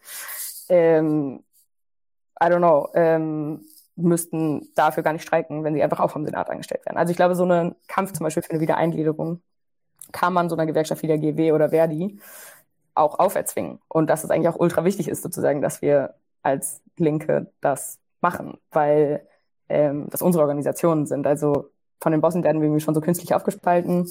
Keine Ahnung, hier die Festangestellten, da die Outgesourcten, hier die Einheimischen in sehr vielen Anführungsstrichen, hier die migrantischen Menschen, hier die Männer, hier die Frauen, hier die Akademiker, da die Nicht-Akademiker und so weiter. Ähm, und ich glaube, das macht halt Outsourcing so und Union Busing auch. Also es ja, hängt ja auch oft miteinander zusammen für uns als Linke zu einem mega wichtigen Thema. Also es ist ja auch interconnected. So, es trifft halt voll oft irgendwie migrantisierte oder feminisierte Sektoren der Arbeiterinnenklasse. Und ähm, genau, wenn wir Gewerkschaften sozusagen als Massenorganisation verstehen, dann ist es doch der beste Ort, um uns da zusammen zu organisieren, was halt notwendig ist, um ähm, ja, dem ein Ende zu setzen. So, also gegen Rassismus und gegen Sexismus, gegen eigentlich jegliche Form der Spaltung, denke ich, können wir nur gemeinsam kämpfen und das halt am besten, wenn ähm, wir, ja, wenn wir organisiert sind und ähm, in Gewerkschaften kann man ja Druck ausüben, auch auf die Führungen. Zum Beispiel Töchterunternehmen oder Leute, die halt bei Töchterunternehmen angestellt sind, bei Streiks mit, äh, mit aufzurufen, ähm, sich ernsthaft der Aufgabe anzunehmen, so da in diesem Bereich Mitglieder zu gewinnen, etc. Und ganz politisch sozusagen, denke ich auch, ähm, natürlich brauchst du sozusagen so eine, so eine Vereinigung auch, um am, am Ende das Kapital äh, zu konfrontieren und, weiß nicht, perspektivisch diesen Staat auch einfach zu stürzen. Ähm, natürlich reicht gewerkschaftliche Organisierung dafür nicht aus, also da muss man sich auch politisch noch organisieren, denke ich. Ähm, aber sie ist halt ein guter Moment, um damit anzufangen, weil da, weil viele von uns einfach da zusammenkommen. Du bist auch bei Klasse gegen Klasse politisch organisiert. Äh, die werden viele wahrscheinlich von den, oder die allermeisten alle eigentlich, von der, der Nachrichtenseite mit den mitgliedergetragenen Artikeln, auch ein paar ziemlich interessante Übersetzungen haben die kennen, haben ja ziemlich Social Media Game, aber dahinter verbirgt sich eine politische Organisation. Kannst du dazu bitte äh, ein bisschen was sagen, die vielleicht kurz vorstellen oder auch dein Engagement dort ähm, kurz erklären? Ja, auf jeden Fall. Also genau, ich glaube, viele Leute denken, dass wir nur eine Zeitung sind, aber genau die Zeitung wird herausgegeben von einer Organisation, die heißt RIO, steht für Revolutionäre Internationalistische Organisation. So, sage ich nochmal. ähm, nee, genau, und die, ähm, die Revolutionäre Internationalistische Organisation ist Teil einer internationalen Strömung, ähm, genau, die es in super vielen Ländern gibt. Äh, wir haben diese, also die, unsere Genossinnen dort haben auch Zeitungen, das heißt, äh, daher kommen auch oft die Übersetzungen, aber in Deutschland selbst sind wir ähm, genau auch an verschiedenen Orten aktiv, also vor allem in Berlin und München, aber halt auch in Leipzig, ähm, in Kassel, in Bremen, in Münster etc. Ähm, und wollen ähm, ja uns vor allem in Gewerkschaften aufbauen, also in Gewerkschaften das machen, was ich gerade so ein bisschen nachgezeichnet habe, also einen klassenkämpferischen Pol aufbauen, der zum Beispiel die aktuellen Führungen, oft ja sehr sozialdemokratischen Führungen, im Fall von Verdi und der GW Berlin jetzt eher so eine äh, linksparteinahe Führung ähm, auch äh, konfrontieren. Ähm, und gleichzeitig, genau, machen wir zum Beispiel auch sowas wie ich jetzt, also Betriebsgruppenaufbau, weil viele Beschäftigte ja heute noch gar nicht in Gewerkschaften sind. Also ähm, die Überzeugung sozusagen dafür muss ja oft auch erstmal geschaffen werden. Das haben Marcontino ja auch erzählt. Und ähm, genau, ich glaube, es war wichtig, dass man mit allen Beschäftigten redet, egal ob sie jetzt irgendwie schon gewerkschaftlich organisiert sind oder nicht. Und wir haben so ein bisschen den Anspruch, sozusagen mit unserer Zeitung auch allen Beschäftigten eine Stimme zu geben. Ähm, I don't know, ich habe Klasse gegen Klasse im Streik kennengelernt in TV Stutt, also der Streik von studentischen Beschäftigten, der jetzt auch wiederkommt, ähm, vor fünf Jahren in Berlin und fand so, also mich hat damals voll überzeugt, dass Leute halt gesagt haben, so hey, ähm, wir müssen selber die Leute sein, die über unseren Streik entscheiden, so. Ähm, wir müssen entscheiden, wann wir streiken, wo wir streiken, mit wem wir streiken, wofür wir streiken, wie lange wir streiken, was genau wir machen, keine Ahnung, mit was für Kämpfen wir das verbinden, etc. Wie kann das sein, dass uns das irgendwie so auferlegt wird in unserer eigenen Gewerkschaft, was ja eigentlich irgendwie unsere eigene Organisation sein sollte. Ähm, genau, und ich fand es halt auch voll krass und das machen wir heute immer noch sozusagen zu versuchen, so ähm, mit, also diese Streiks sozusagen mit anderen Kämpfen äh, zu verbinden, weil sie das ja auch eh sind, habe ich ja vorhin schon nachgezeichnet ähm, zum Beispiel mit Kämpfen gegen Unterdrückung, also gegen äh, zum Beispiel Rassismus oder Sexismus, Homophobie, Transphobie etc. Ähm, und auch anderen politischen Fragen, weil man ja eine krasse Macht hat in dem Moment, in dem man ähm, streikt und ähm, die halt auch dafür nutzen kann, zum Beispiel sich gegen Militarisierung zu stellen, gegen die Aufrüstung der Bundeswehr, gegen Kürzungen ähm, etc. Und ich glaube, diese Fragen gehören halt auch äh, ganz direkt in, in Arbeitskämpfe mit rein. Also man sieht das ja bei meinem Fall zum Beispiel. Und damit gehören sie halt auch in die Gewerkschaft. Und äh, genau, ich glaube, dafür steht äh, Klasse gegen Klasse. Also so in meinem Fall geht es uns ja zum Beispiel jetzt auch nicht nur darum, das Kräfteverhältnis so in dem Betrieb, in dem ich gearbeitet habe, zu verschieben, sondern insgesamt im Klassenkampf. Also ist ja das Zentrum unserer Arbeit eigentlich als Sozialistinnen, ähm, zu überlegen, wie wir ja so eine Gegenmacht aufbauen können zu der aktuellen Macht ähm, also wie wir zum Beispiel auch im Betrieb, also damit meine ich jetzt Betriebe im Allgemeinen, eine organisierte Opposition aufbauen können. Und ich glaube, das bedeutet halt zum Beispiel auch ganz konkret, sich gegen solche Repressionen zu wehren. Leonie hat das ja auch gemacht, du hast am Anfang gesagt, die Genossin den Menschen, die Hebamme ist und abgemahnt wurde, weil sie mit der Presse über ihre Arbeitsbedingungen als Hebamme geredet hat, so. Ähm, genau, ganz, ganz viel Öffentlichkeit Arbeit zu machen und äh, auch zu zeigen, so, hey, ich lasse mich nicht ähm, einschüchtern, ich kämpfe dagegen, man kann dagegen kämpfen, man kann sich dagegen wehren, kann eine Alternative aufbauen ähm, zu dem, was passiert, zu dem aktuellen politischen System natürlich dann auch ähm, größer. Und ich glaube, dass ähm, genau wir ja auch, also wir arbeiten ja auch beide in Bereichen, die halt super wichtig sind für die Gesellschaft. Literally während Corona so, keine Ahnung, kritische Infrastrukturen und so weiter. Ja, und, man hat äh, gesehen, dass diese Bereiche nicht mal kurz wie eine Industrie äh, outgesourced werden kann in andere Länder. So. Also. Voll, ja, genau. Aber man hat ja auch sozusagen, wenn man da arbeitet, eine andere Möglichkeit, sozusagen zum Rest der Arbeiterinnenklasse zu sprechen. Also so, ähm, ich weiß nicht, ich habe das voll gesehen während TVD-Streiks, war ich so beim Krankenhaus in Neukölln und die Leute ähm, hören einem ja zu und ich würde ihnen genauso zuhören. Ich würde mir so denken, krass, ihr seid die Menschen, die mich irgendwie, wenn ich irgendwann mal Patientin sein sollte, also weiß ich nicht, weil ich einen Unfall habe oder so, oder halt irgendwie eine OP, äh, die mein Leben retten, so im Zweifel. Und sie wissen halt ganz genau, ich bin die Person, die halt für ihre Kids da ist, so tagtäglich, ne? Ähm, genau, das heißt, ich glaube, es ist voll wichtig, dass wir aus solchen Bereichen sozusagen auch über diese politischen Fragen sprechen und zum Beispiel auch eine linke Kritik üben, ähm, an der Ampel, an der GroKo jetzt in Berlin, auch vorher an Rot-Rot-Grün etc. Genau. Und ich glaube, das äh, ja, machen ja Leonie und ich jetzt auch, aber auch so der Rest von Klasse gegen Klasse. Mm, ja, ich denke gerade auch ähm, die Kritik, da ist die Tage von der Tabea, glaube ich, oder schon, schon ein bisschen älter, aber auf jeden Fall hat die ja auch ähm, was zum, zur Kritik am Organizing, das jetzt gerade sehr gehypt wird von, von jungen gewerkschaftlichen Leuten, linken studentischen Aktivisten und so weiter, äh, auch was sehr Interessantes geschrieben dazu, was endlich mal eine ähm, handfeste Kritik an der ganzen Jane McEvely Organizing-Geschichte ist, die ja dann äh, jetzt die letzten paar Jahre hier so ein bisschen gehypt wird. Genau. Mhm. Ähm, ja, ich denke, wir nähern uns langsam dem Ende des Gesprächs. Ähm, du wurdest gekündigt. Ähm, es ist ziemlich viel passiert. Du bist über Nacht so ein bisschen äh, bekannt geworden. Und ähm, ja, es gab auch Petitionen in Solidarität mit dir. Ähm, ich glaube, das war die Leonie, die damals abgemahnt wurde. Die hat auch ein Crowdfunding äh, gestartet, ja, unter dem man dich eben finanziell unterstützen kann, weil ja jetzt eben du den Job verloren hast und da kein Geld mehr verdienst. und eben auch Anwaltskosten haben wirst. Ähm, ja, außerdem deswegen mal so die Frage, ich denke mal, das werden wir alles äh, unten rein verlinken, in, wenn dann das Video separat nochmal hochgeladen wird. Ähm, ja, wie kann dir ansonsten geholfen werden? Also es gibt die Petition, es gibt das Crowdfunding, äh, spendet was, könnt auch gerne unterschreiben, wenn ihr das öffentlich bekunden wollt. Ganz viel Solidarität von uns erstmal für dich und ähm, vollsten Support für deinen Aktivismus, finde ich, ja, eine unterstützenswerte Sache. Aber wie kann ansonsten, ja, wie kannst du unterstützt werden? Wie kann dir geholfen werden?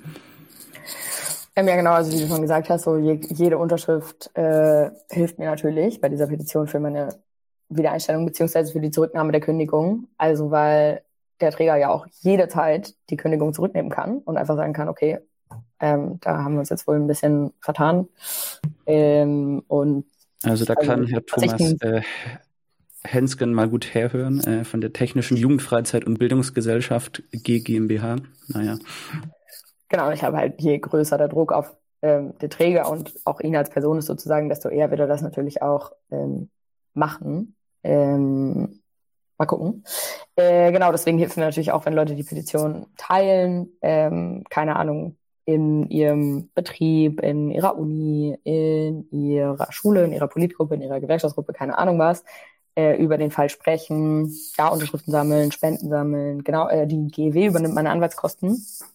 Ähm, aber nichtsdestotrotz heißt eine fristlose Kündigung auch einfach, dass man von heute auf morgen kein Gehalt mehr hat. So. Ähm, genau, das heißt, das Geld sammeln wir eigentlich gerade äh, vor allem für meinen Lebensunterhalt, also so für die Miete in dieser Stadt, ist ja auch komplett crazy etc.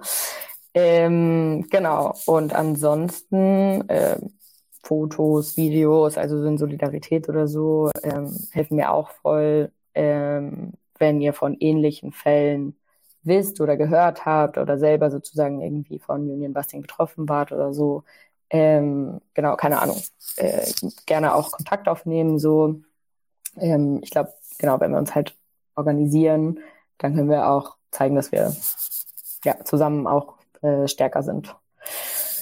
Genau, ansonsten ähm, machen wir auch ein Sommercamp als Klasse gegen Klasse, wo wir auch über diese ganzen Fragen sozusagen nochmal tiefer reden würden. Ich freue mich, wenn Leute kommen. Also da machen zum Beispiel Leonie und ich einen Workshop zu Union Busting, aber wir machen auch einen zu, was bedeutet das eigentlich, antibürokratische Strömungen in Gewerkschaften aufbauen und inwiefern passt das eigentlich nicht zusammen, zum Beispiel mit Organizing, ähm, ein Treffen von alle, die irgendwie Pädagoginnen sind und so weiter und so fort. Ende August, Anfang September das Wochenende in Bayern. Ja, genau. Dann äh, vielen Dank für die Zeit, die du dir genommen hast. Ähm, ganz viel Solidarität von uns. Und ja. Dankeschön. Macht es gut. Bis zum nächsten Mal. Tschüss.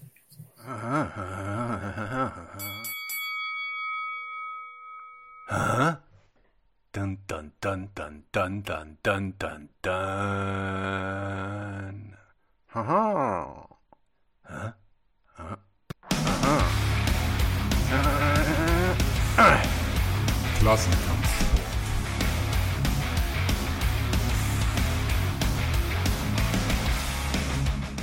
Herzlich willkommen bei einem neuen Klassenkampfsport. Wir haben diesmal einen alten Freund zu Gast. Ihr kennt alle noch Jason von This is Revolution Podcast. Wir waren öfter schon bei denen zu Gast. Sie war bei uns und Jason hat mit uns auch die großartige Folge Metal und Politics gemacht. Hi Jason, how are you doing? I'm doing good. Doing rumor good. has it, rumor has it that you're doing a movie. I am. I'm finishing up a feature length uh, video essay documentary that I've been working on for the better part of a year. Mm-hmm. Um, I didn't know if you had to translate it. no, no, no, no, no, no, no. I don't translate. They, they, they can. Uh, let, let's, let's have it in English. It out. They'll figure it out. Okay. Uh, no, I'm just gonna tell them afterwards. Just they just to donate as much as they can. Gotcha. uh, well, for the better part of a year, I've been working on a video essay project that turned into a feature length documentary. When I usually write these scripts out for video essays, they're a little under 2,000 words. Um, by the time I was finished with this script, it was about 10,000 words. And I had done five or six kind of longer video essays uh, the past year. And a young filmmaker had hit me up literally on chance not knowing that I would respond to the message. It's like, hey, I'm a big fan of the show. I like what you do film wise. And uh, I'd love to help you with any future projects. And I was like, well, hey, I got this thing that I'm too burnt out to do. So if you can help me, that'd be great. So now we're coming into the the final stretches of it, and uh, we're doing some crowdfunding for it, so we can finally get it done. When when I read the title of the movie, I had to Google it because uh, in, in, in German in German popular culture, it just it what we did have wrestling. And I'm spoiling it a little bit, um, but never never in the detail and in the in the depth of, of, of what you guys had. So so K, the the name of the the video essay is kayfabe. Do I pronounce yes. it correctly? Okay, what yes. the hell is kayfabe? Kayfabe is actually an old vaudeville, which is kind of a turn of the 19th century, to, I guess 20th century uh, traveling show before we had uh, moving pictures. We had live performances that traveled, and you had magicians and, and feats of strength and comedy and all all that good stuff, right? And when you had like the bearded lady, you know, mm-hmm.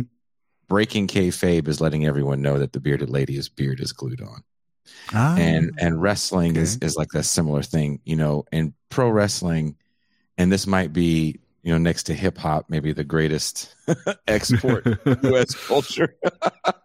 um, you don't let people in on the fact that it's fake.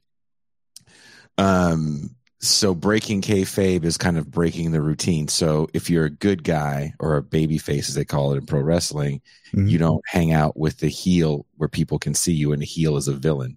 Mm-hmm. Um, and it's a little different now but back in the day, you could get beat up for breaking, you get fired for breaking kayfabe. Um, and I use pro wrestling kind of to explain the way we digest media in this mm-hmm. uh, modern moment.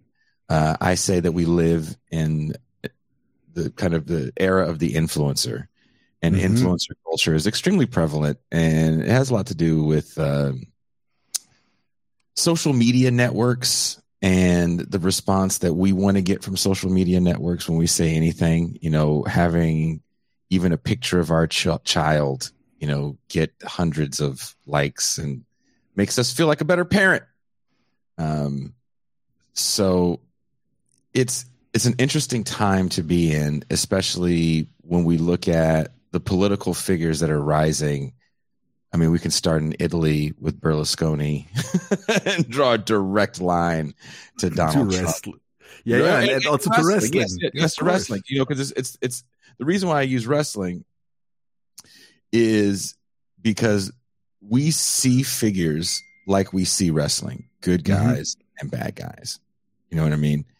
And there is not a lot of nuance, and that's what shows like your show, my show is for, is to kind of explain the nuance of the world because mainstream media and I, and I really don't care where you are in the world pretty much is going to give it to you like pro wrestling mm-hmm. here's our perceived good guy here's the bad guy and they're going to duke it out and and political figures play on that as well especially in the US context yeah, well, um, also also worldwide. I mean, if if if Putin and Zelensky would just duke it out in a ring, I think the world would be a better place. people would love that. I mean, I guess there's no other way to talk about kayfabe better than maybe the the current uh, situation in the Ukraine, where you know everyone's just playing their part. Yeah, and, I, and I'm not saying that you know Joe Biden and Zelensky get scripts from some mighty power. It's just that there's just parts people play. Yeah, almost inherently. Mm-hmm. and using pro wrestling is kind of a way to to look at how that works and the, and the rise of cable news mm-hmm. as well um you mean like Fox you, and all that stuff? Fox and CNN, more so just kind of the rise of of news shows. Like I go all the way back to the the 40s and 50s when there was only three networks in the United States and of those networks, news was going to be a loss leader for them. It was not going to be financially advantageous, but to be mm-hmm. good corporate citizens, they produced uh, news programs also to compete with uh, uh, physical newspapers, which were still extremely popular at the time. Mm-hmm. Um, and that didn't really get that good ratings. And when 60 Minutes gets gets created, which is a news program that I believe is still running in the US. I'm not 100% sure off the top of my head. Um, that really changes the way we look at even news because they're like, how can we produce news, but it's engaging to people and it doesn't have to be um, current? It could be evergreen stories, celebrity gossip, true crime.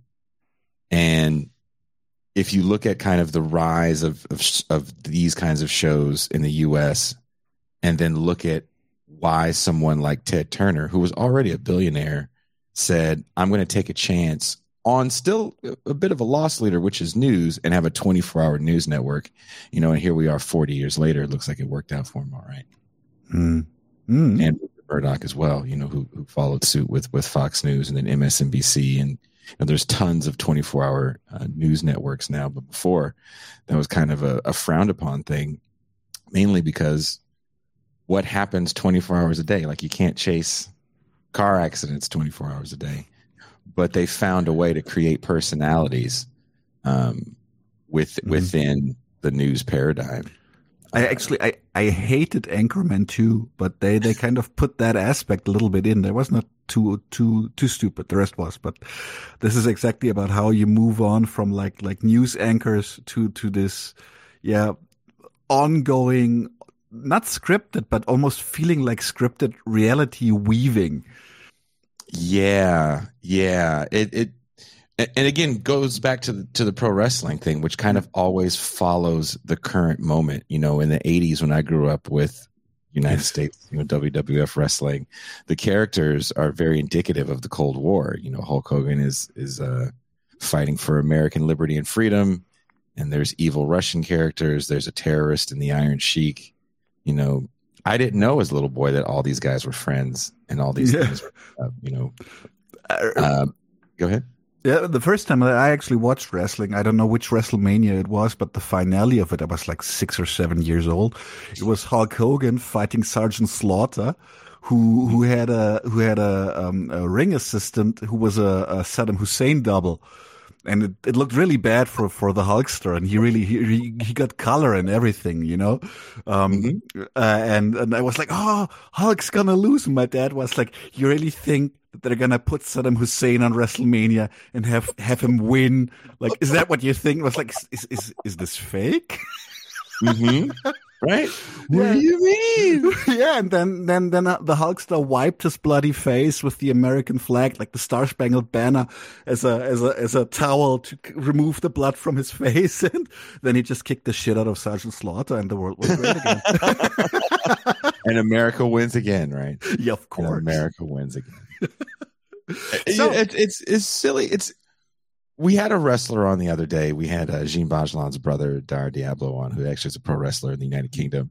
And okay. we were talking about storylines. And w- when you think about kind of the modern contemporary moment of media, I just published a piece in Sublation magazine about this term grifter that gets used a, a lot in the West uh, for kind of left media I don't like.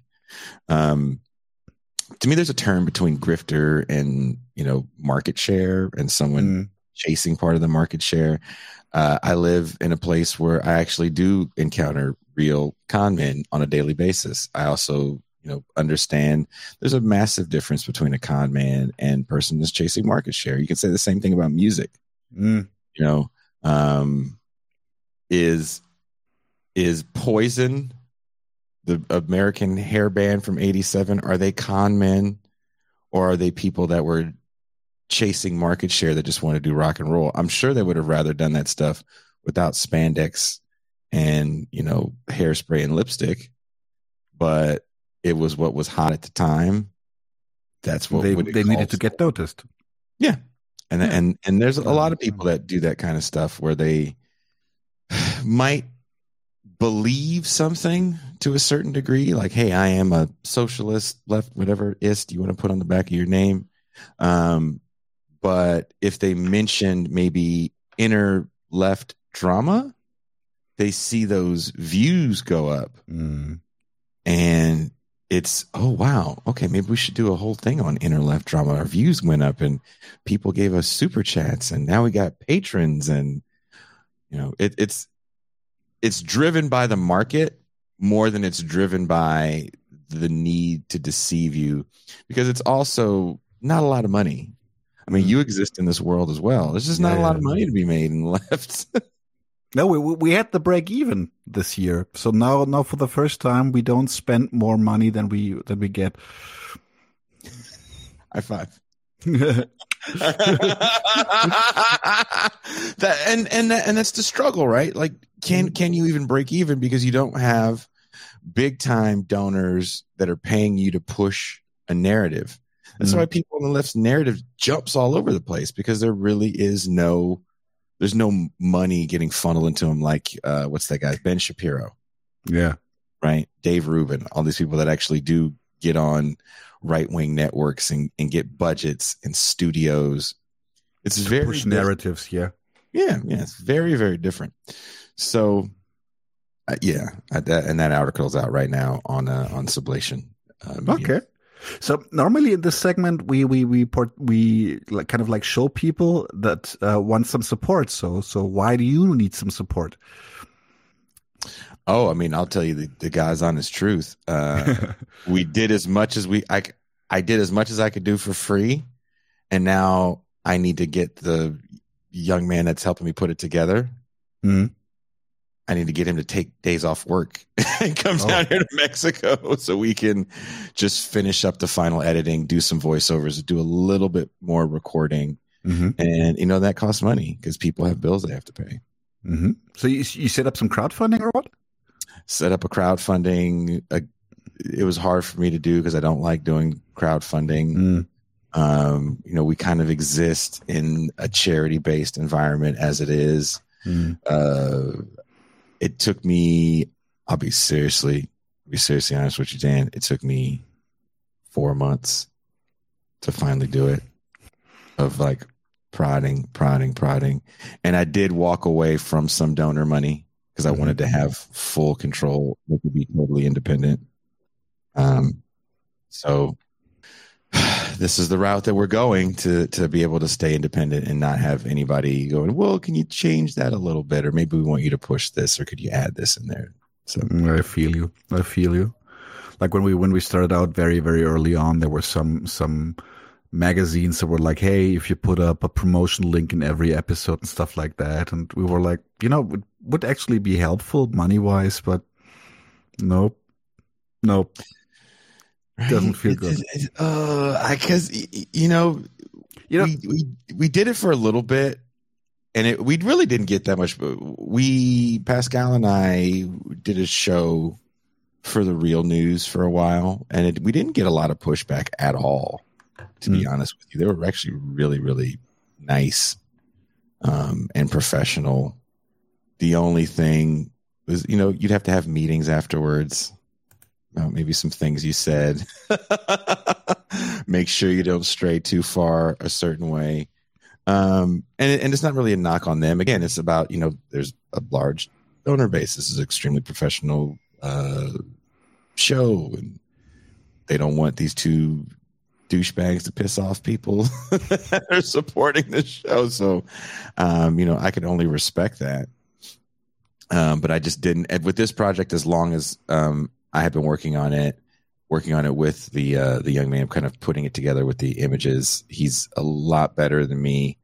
Um, I don't know if you're going to be able to show it. There's a trailer mm-hmm. in the Indiegogo campaign as well that that uh, that he put together. That of course you hear me narrating, and uh, really gets you ready for for what we're going to do, what you're going to see.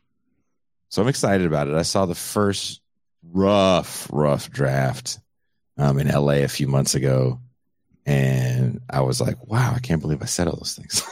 nice, nice. Now we're gonna we're gonna we're gonna put the, the the trailer right after the interview.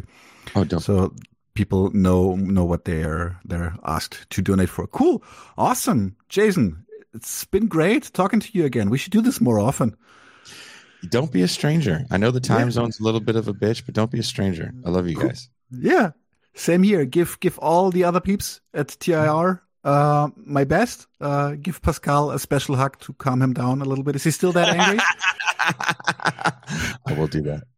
Okay, cool. So it's been a pleasure. Uh, we're gonna put the link in the description below, and are gonna ask all of our audience to look at it and show some love to you guys and kayfabe. Oh, I want to add one thing. Yes. Another thing about this that's going to be different is we're not going to put it on any platform. Mm-hmm. Um, we're actually going to take it and do live screenings with it. Oh, nice! Yeah, all over the place. Any nice. place that wants to show it. So if if they want to see it in Berlin, mm. we'll go do it in Berlin. Oh, let's let's stay in touch about I'm that. Be, I'm being very very serious. You, oh, you know. Nice. You know this is I don't have books behind me, right? I have all the tour spots, so I'm no stranger to to cheap travel and and fun tour stories. So let's do it. Cool. Looking forward to it. Take care, man, and see you next time. Thank you. Leute, wir brauchen eure Hilfe. Wenn euch dieses Video gefallen hat, klickt auf Like, abonniert den Kanal und vergesst nicht das Glöckchen zu drücken, damit ihr benachrichtigt werdet, wenn wir neuen Content droppen. Außerdem solltet ihr uns überall folgen, wo wir verfügbar sind. Das ist Facebook, Instagram, Twitter und Twitch. Und wenn wir irgendwelche Ankündigungen machen oder Posts, dann shared, was das Zeug hält. Gebt uns all eure Liebe. Wir haben mittlerweile ziemlich signifikante Kosten. Wenn ihr es euch irgendwie leisten könnt, unterstützt uns doch auf Patreon. Dann kommt ihr auch in den Genuss verschiedener Vorteile, wie zum Beispiel Zugang zu unserer Discord-Community oder Zugang zu den ultrageheimen Patreon-Episoden, die wir dort posten. Außerdem könnt ihr uns natürlich auch über PayPal mal Spenden zukommen lassen. Außerdem haben wir mittlerweile einen eigenen Online-Shop. Das heißt, wenn ihr euch immer noch fragt, was ihr euren Lieben zu Weihnachten, Ostern oder sonst